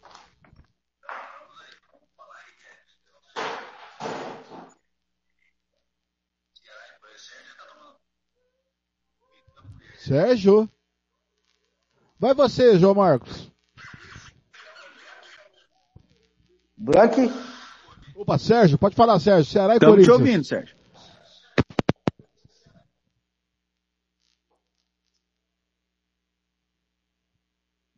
Estamos te ouvindo, Sérgio, pode falar.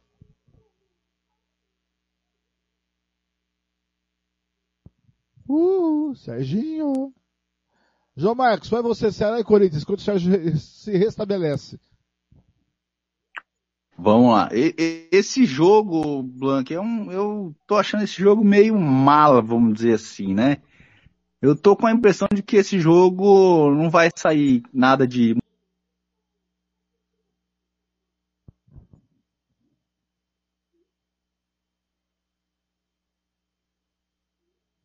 O João também travou. É, eu vou tentar fazer um, um, um jogo do contra aqui, né?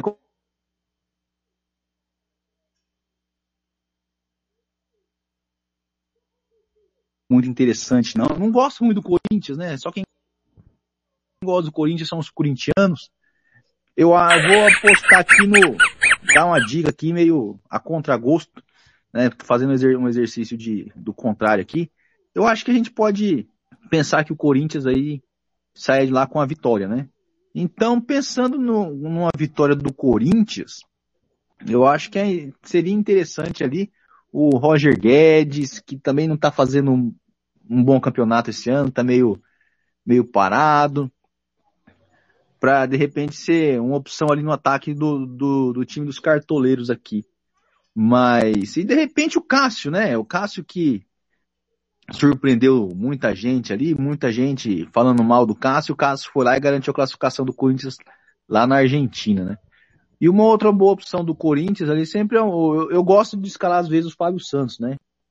Que é um jogador importante ali no Corinthians, quando tem pênalti ele que é o responsável pela por bater os pênaltis, então pode ser ali alguma opção de de pontos para o nosso cartoleiro. Então ali como eu acho que não vai sair nada desse jogo, só que às vezes quando eu acho que não sai nada, sai alguma coisa. Eu vou de dica aí pro nosso cartoleiro, o normalzão aí do Corinthians, Fábio Santos e Roger Guedes.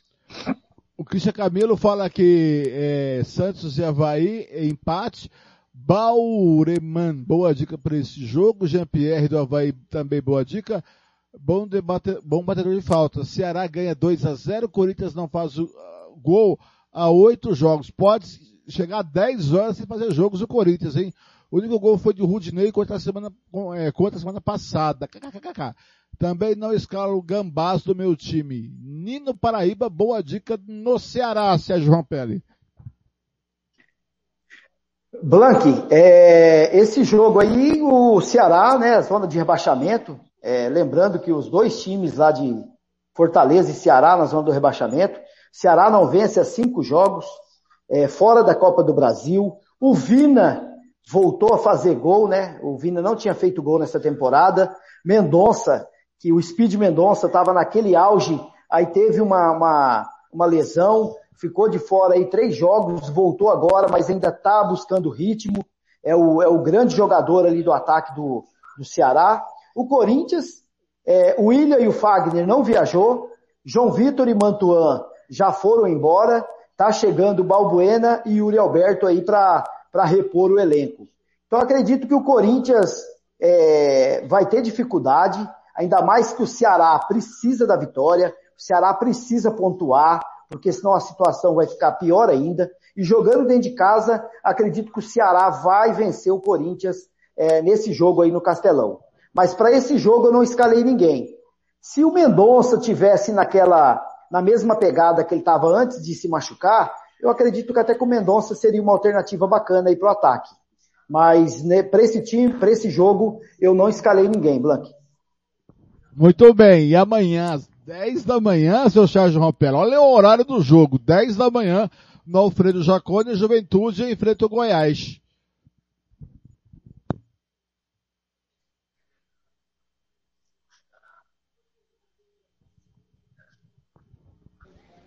Sérgio? Juventude Goiás, Blank. Juventude, 19 colocado, apenas 12 pontos no campeonato. Não vence a cinco jogos, tem duas vitórias apenas no Campeonato Brasileiro, pior defesa do campeonato, já sofreu 28 gols no campeonato. O Goiás, 12 20 pontos, até está mantendo uma média ali, por, pelos bons resultados que vem fazendo na Serrinha. E fora da Copa do Brasil, né, perdeu para o Atlético Goianiense, 3 a 0 já tinha empatado o primeiro jogo e precisa pontuar, porque os próximos jogos do Goiás, muito difícil, enfrenta é, o Juventude fora de casa, depois enfrenta o, o Fluminense, que está jogando muito aí é, do Diniz, depois enfrenta o São Paulo no Morumbi. Então acredito que vai ser um bom jogo para alguém aí tentar sair melhor. O Goiás jogando fora de casa, é, tem um elenco bem melhor do que o Juventude. O Juventude, por jogar em casa, vai tentar fazer o resultado. E é aquilo que eu falei, jogando dentro de casa, com times que, que está no mesmo padrão disputando a, a, a, segunda ponta da tabela ali, você tem que vencer. Mas eu acredito que é um jogo para empate, Blank. Para esse jogo, eu não escalei ninguém, eu não tenho, não vou sugerir ninguém para o Cartola, não.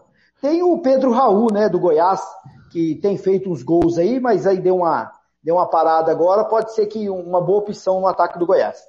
É, o Christian concorda com você que é difícil escalar alguém desse jogo também. É, João Marcos. É, eu tô mais ou menos aí nessa do, do Sérgio, né? Eu acho que vai ser. De repente a gente pode até ser surpreendido com uma boa partida, com, com vários gols ali, né? Então eu acho que, na minha opinião, se você for escalar jogadores de Juventude Goiás, vai valer a pena escalar do meio para frente ou de repente só os atacantes, né? O Pedro Raul é uma boa opção, como o Sérgio já falou, e, e o ataque do, do Juventude também, o Ricardo Bueno, que de vez em quando apronta algumas, né? O, o cartoleiro acaba esquecendo os jogadores dos times mais lá embaixo, né? Mas tem que continuar, a gente tem que dar uma olhada para esse pessoal sim, para poder sair do da mesmice ali. Eu, se eu fosse escalar, eu não vou escalar ninguém desses dois times aí, mas fica a dica aí, Pedro Raul ou Ricardo Bueno. Se você for um pouco mais ousado ainda, de repente até o Tadeu do, no gol do o goleiro do Goiás, ainda vale a pena, né? Eu não escalaria, porque eu acho que os dois goleiros vão ser vazados. A gente pode ter aí um, um 2 a 1 para qualquer um dos lados que vai ser, vai estar bem entregue nesse jogo. Mesmo o, considerando que o Juventude esteja fazendo uma campanha bem mais fraca que a do Goiás, né? Ô João, a- amanhã, para mim é o jogo da rodada, às seis da tarde, no Morumbi, São Paulo recebe o Fluminense.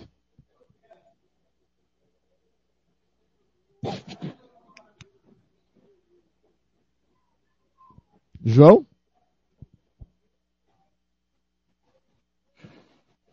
João? Agora o João caiu. João.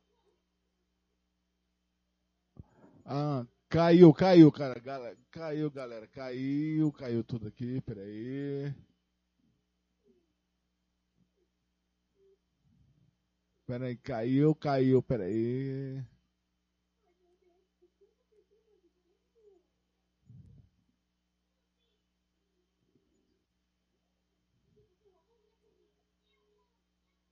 Opa, voltamos, voltamos aqui. Alô, João, voltou, João?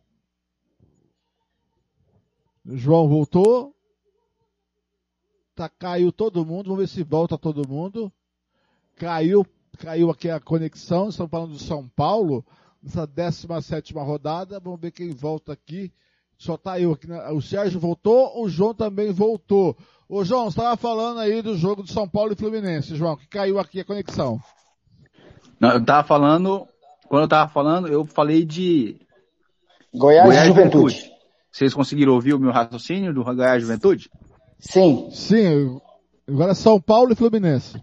Ah, São Paulo e Fluminense. Então vamos lá. É um jogo que promete ser bastante movimentado, né? Considerando que o Fluminense aí vem numa, numa crescente aí depois que o Diniz chegou. Há quem diga aí que o Diniz é um bom técnico, mas que ainda não tem título, né? Mas vamos ver, isso aí só o tempo vai nos dizer se ele é um bom técnico, né? E o, e o São Paulo que vai vir embalado pela classificação do meio de semana, né? Classificação nos pênaltis, a briga ali de VAR, pênalti foi, pênalti não foi. Na minha humilde opinião, foi pênalti, né? O que pode ser discutido ali se o, o VAR tinha que, tinha que interferir ou não, mas enfim.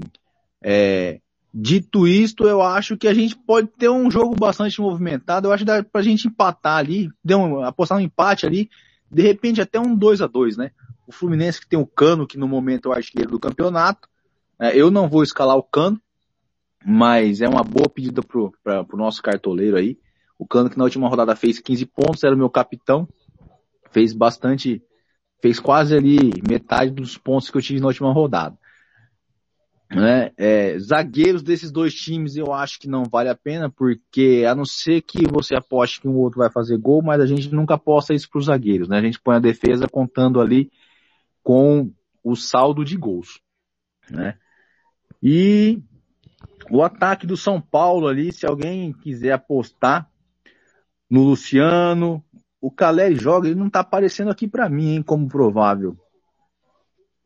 Olha, não tá aparecendo aqui para mim como provável. Eu vou dar uma confirmada aqui, mas é, a galera aí do Cartola deve apostar em um ataque tanto de São Paulo quanto de Fluminense. né? então, vamos, falar, vamos considerar aqui que para mim não aparece como provável. Eu acho que Cano e Luciano são boas pedidas ali para esse jogo. Muito bem, Sérgio. O, o Christian apostou 3 anos pro Fluminense, escalou como o seu capitão.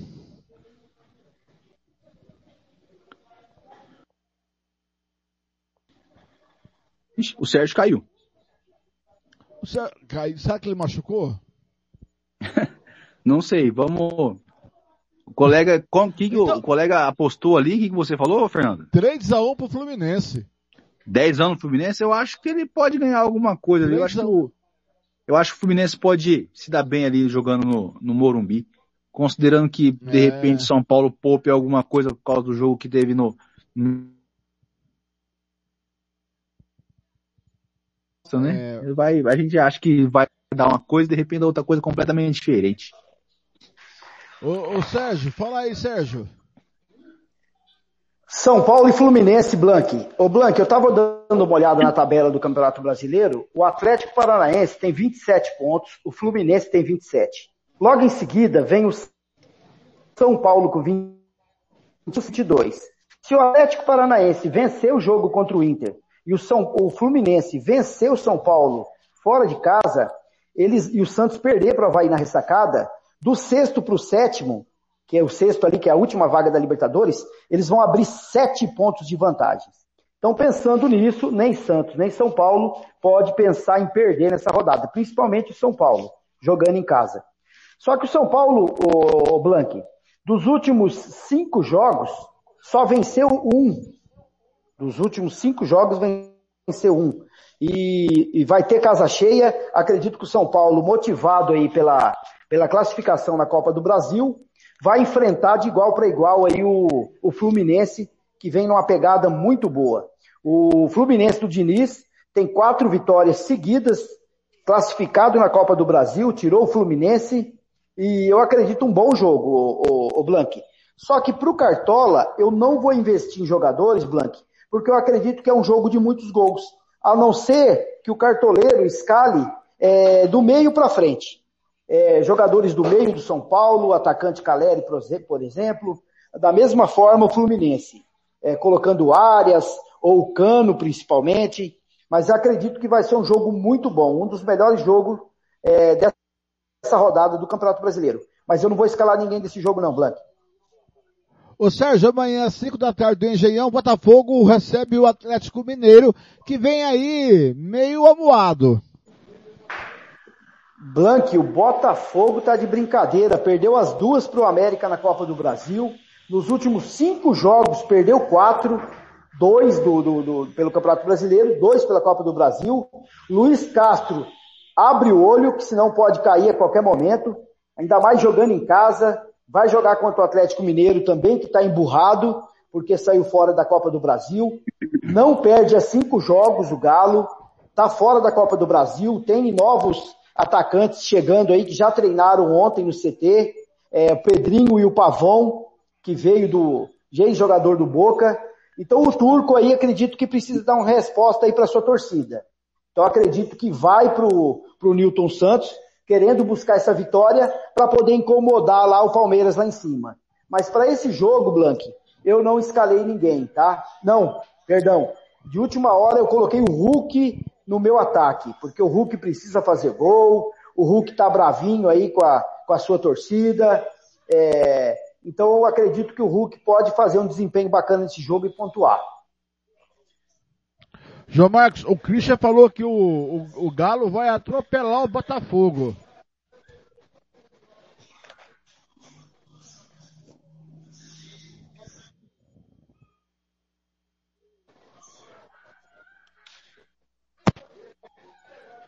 Fernando? Opa, tô te ouvindo. O Cristian ah. Camilo falou que o Hulk vai atropelar o, o Botafogo. É, eu também tô aí, acho que mais ou menos igual o Sérgio. Eu, o Sérgio ainda tá animado, um pouquinho mais animado que eu com o Hulk, né? É, o, o Atlético. O, o, o, João, peraí. Deixa eu repetir a pergunta. O Christian disse que, que, o, que o Galo vai atropelar o Botafogo. É que caiu a, a conexão aqui ao vivo. Não, repete aí, não ouvi. O Christian disse que o Galo, vai, atropelar... o Galo vai atropelar o Botafogo. Ah, eu acho que o, o, Galo não tá mais nessa do ano passado, não. Acho que aconteceu alguma coisa lá no Galo, lá no Atlético, não sei o que houve. O, aquele entusiasmo todo que tinha no passado acho que ficou pelo caminho. Pode ser que eles recuperem ainda. Eu acho que o Atlético pode até ganhar esse jogo, mas atropelar, aí eu acho que é um é, um, é outra história, né? É, de, dessa partida aí, se eu fosse escalar, eu escalaria do Atlético, mas até o momento eu não tenho ninguém do Atlético nesse para essa rodada. Né? Mas eu acho que uma dica que fica aí é o que o, o Sérgio falou, o Hulk, pode ser que vale a pena, ele tá querendo mostrar mostrar que pode ainda, que ele vai que de repente ele apronte alguma, né? O, o Atlético Mineiro, que mesmo quando ganhava, sempre tomava alguns gols ali, eu acho que o- a defesa não vale a pena. Se- e se eu fosse escalar alguém do Botafogo, é, eu colocaria ali o só o atacante mesmo que eu acho que vale a pena para tentar surpreender alguma coisa ali, o Erisson, né? Porque fora disso, acho que o Botafogo não tem muito o que fazer para esse jogo não, né? A gente, pelo menos pensando aqui agora. Porque de uma hora para outra, de repente, o Atlético pode quebrar o cartola ali e de repente tomar uma surpresa do Botafogo. Mas a tendência é que esse jogo seja todo pro Atlético, um 2 a 0 ali, um 2 a 1 né? Já que eu falei que o Erisson pode surpreender, um 2 a 1 vale, é, seria o, o Erisson. O gol do Erisson. Ô, João, é amanhã, às 5 da tarde, do Antônio Alcioli, o Atlético Goianiense recebe o Fortaleza. Atlético Goianiense e Fortaleza, um jogo que promete, hein? Eu acho que podemos ter uma boa partida, né? Considerando que o Atlético Goianiense vem desempenhando na Sul-Americana, o Fortaleza que agora não, não- não precisa mais dividir elenco para jogar o Brasileiro e a Libertadores. É, o Fortaleza que tá numa, numa enrascada ali, ele tá seis pontos para sair do G4, do, do Z4, é isso, né? Ele tem 11 e o Z4 tá em 18. Ele precisa, é, sete pontos atrás, né? É? O Fortaleza vai ter uma tarefa árdua ali para ver, para conseguir, para tentar ficar esse ano na, na Série A. Eu não escalo, eu não, não, acho que eu não indico ninguém dessa partida para esse, para essa rodada, hein? É, sinceramente ali, eu tô olhando aqui, os mais escalados do, do, do Fortaleza não, não, não, não, não aparecem aqui como prováveis, né? Então eu vou apenas dizer aqui que a gente pode ter aí um, um 2x1 pro Fortaleza, mas não vou arriscar ninguém desse, desses times para escalar não. Que vamos ver o que o Sérgio fala aí. Ô Sérgio, o Christian disse que confia muito no Atlético Goianiense para esse jogo. E você confia em quem?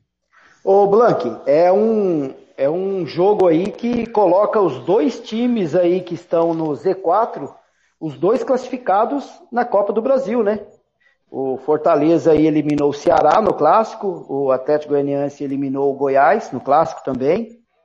O Atlético Goianiense, ele leva uma pequena vantagem, Blank, nesse jogo, porque joga em casa, é, no brasileiro não vence há três jogos, então vai querer demonstrar para sua torcida aí que pode vencer o Fortaleza, que é o lanterna do campeonato. O Fortaleza, na mesma pegada, dos últimos 15 pontos, venceu quatro, tem apenas duas vitórias no campeonato Fortaleza, de 16 jogos disputados.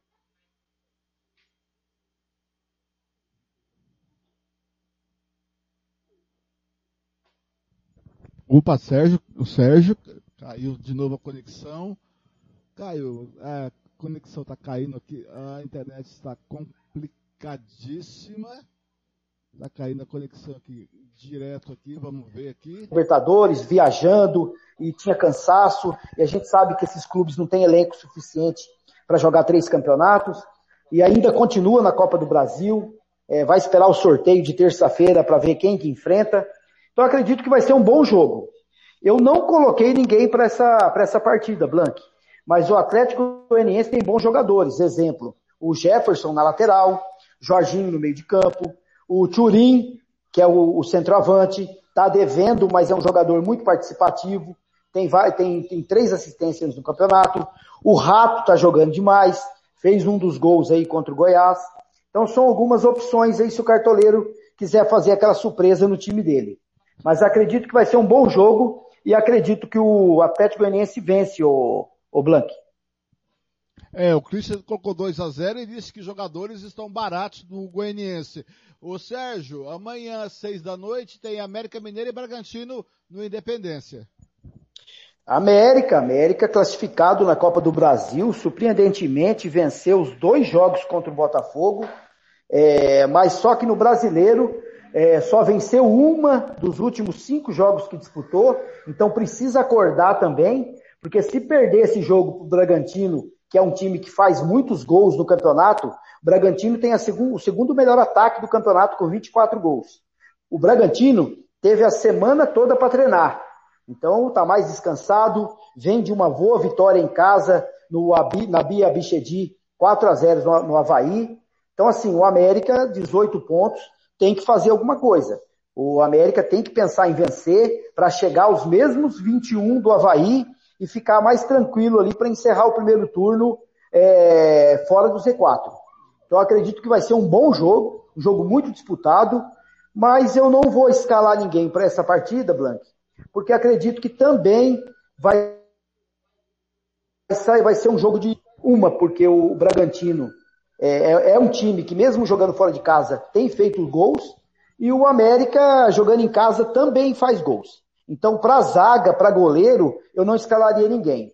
Eu acredito que vai ser um jogo aí para você escalar do América. O Alê, o, o, o Boi Bandido se jogar, é, o Azevedo, é, o Elton Paulista, acho que vai ser titular nesse jogo, é um jogador muito participativo também. E pelo Bragantino, é, Arthur, Evangelista, o, o lateral esquerdo do Bragantino, Blanque, Luan Cândido. Eu, para mim, melhor lateral e ele disputa hoje para ser melhor lateral do Brasileirão com o Piquerez do Palmeiras. Um excelente jogador. Mas acredito João que esse jogo coloca ninguém, o, o, o Blank. Ah, tá. João Marcos. É, eu tô mais ou menos na mesma linha ali do, do Sérgio, né? Eu, se eu fosse escalar alguém do, do Atlético, do América, eu escalaria ali o Felipe Azevedo. E o Aloysio sempre é uma boa, o boi bandido, né? Mas considerando que o, o ataque do Bragantino é um ataque muito bom, né? E a gente pode ter um jogo mais franco aí, defesas, nem pensar para escalar nessa rodada. A não ser que você escale Luan Cândido apostando em gol dele, aí de repente vale um pouco mais a pena. Com, cer- com certeza vai valer a pena. Ele que fez 15 pontos na última rodada, teve teve gente comentando de Luan Cândido, teve gente falando, é, não, Luan Cândido não vai fazer nada, meteu o gol ali, 15 pontos na última rodada. E a gente não pode esquecer também Arthur e Alejandro, né? As opções que tem ali o, o Bragantino ali na frente. Vale muito a pena esses jogadores. Eu não escalei ninguém desse jogo, desses dois times, mas é, esses são jogadores que vale a pena aí para essa rodada. Eu acho que vai ser um Ô, João, dois- nós- eu acho que vai ser 2 a 0 aí. 2 a 1 pro pro Bragantino. Ô João, na segunda-feira, encerrando a 17 rodada, no Allianz Parque, 7 da noite, Palmeiras recebe o Cuiabá. É, Blanc, eu acho que esse vai ser aquele o jogo quebra cartoleiro, né? Famoso jogo quebra cartoleiro porque a galera vai vai vir babando ali quem tem cartoletas ali para escalar jogadores do Palmeiras, né? Eu tô no momento aqui com três, né? Eu tenho eu fiz uma coisa que eu não gosto, devo mudar aqui, que é dois jogadores do mesmo time na defesa, mas por enquanto tem o Gomes, Gustavo Gomes e Murilo e o Rafael Veiga, né? Mas temos aí do Palmeiras várias boas opções, né? Esses três que eu já falei, mas temos o Zé Rafael, Gustavo Scarpa. Se você quiser apostar no ataque do Palmeiras, que é um ataque que eu acho. é, ele- o ataque produz menos, né? Mas o Dudu é um. Acaba sendo uma boa pedida para um jogo desse contra o Cuiabá. O Piquerez também, ali na lateral, como o- o Sérgio já falou que é um, um dos melhores do campeonato. Gabriel Veron, que tomou uma, tomou bronca esses dias aí do, da diretoria do Palmeiras, tomou multa. É, quem, quem quiser arriscar ali, temos, no Palmeiras temos ali várias opções ali. O time inteiro do Palmeiras ali como boas opções para poder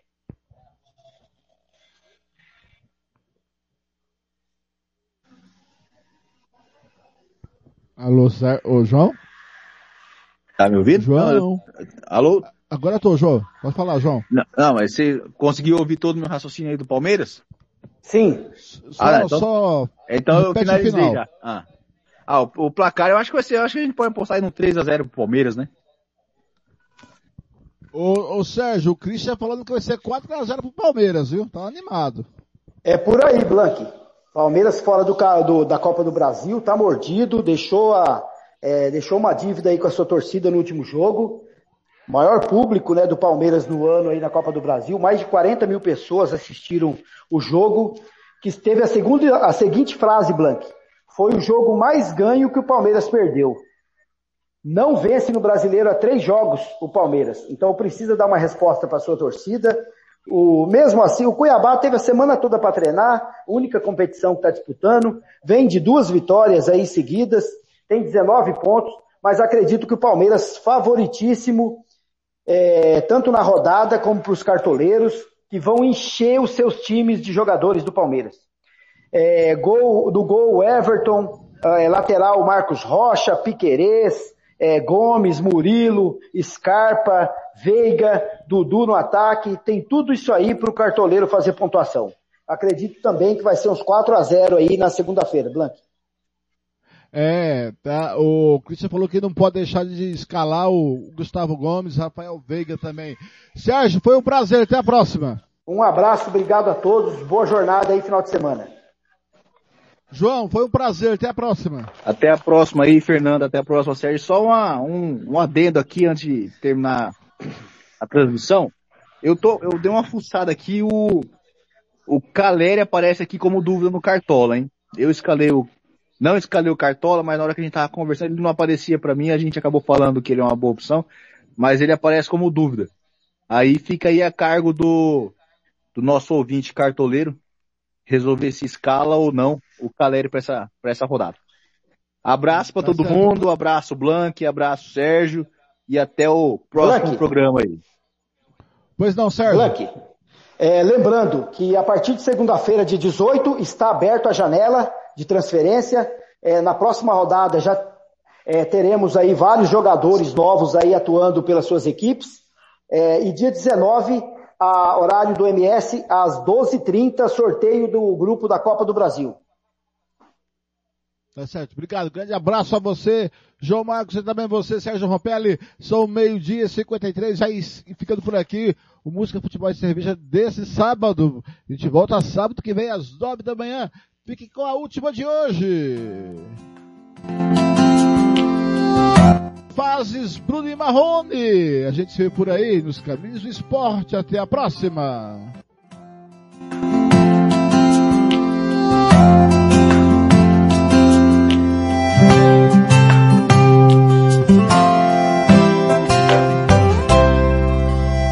Você sabe que eu te amo e que não preciso provar nada pra ninguém. Também sabe dos meus planos, inclusive que eu não consigo ficar sem seu beijo. Ele me acalma até quando meu nível de estresse tá mais alto. Sabe do meu ponto fraco, a seu jeito.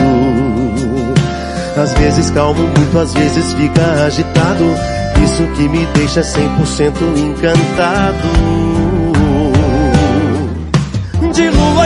Você também muda suas fases. Não tem uma, você tem, é quatro fases. Ciumenta, emotiva e revoltada. Falta uma apaixonada.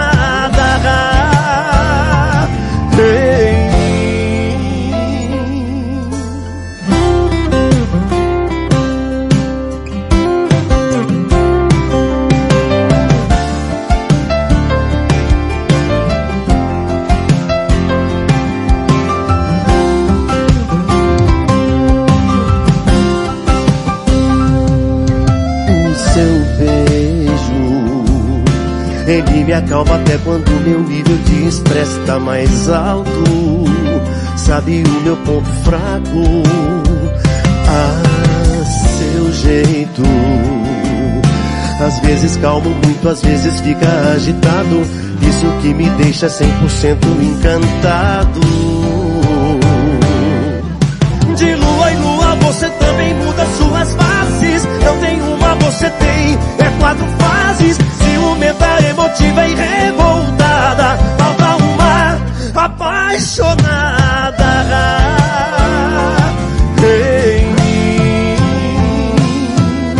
De lua em lua você também muda suas faces. Não tem uma, você tem, é quatro fases. Ciumenta, emotiva e revoltada.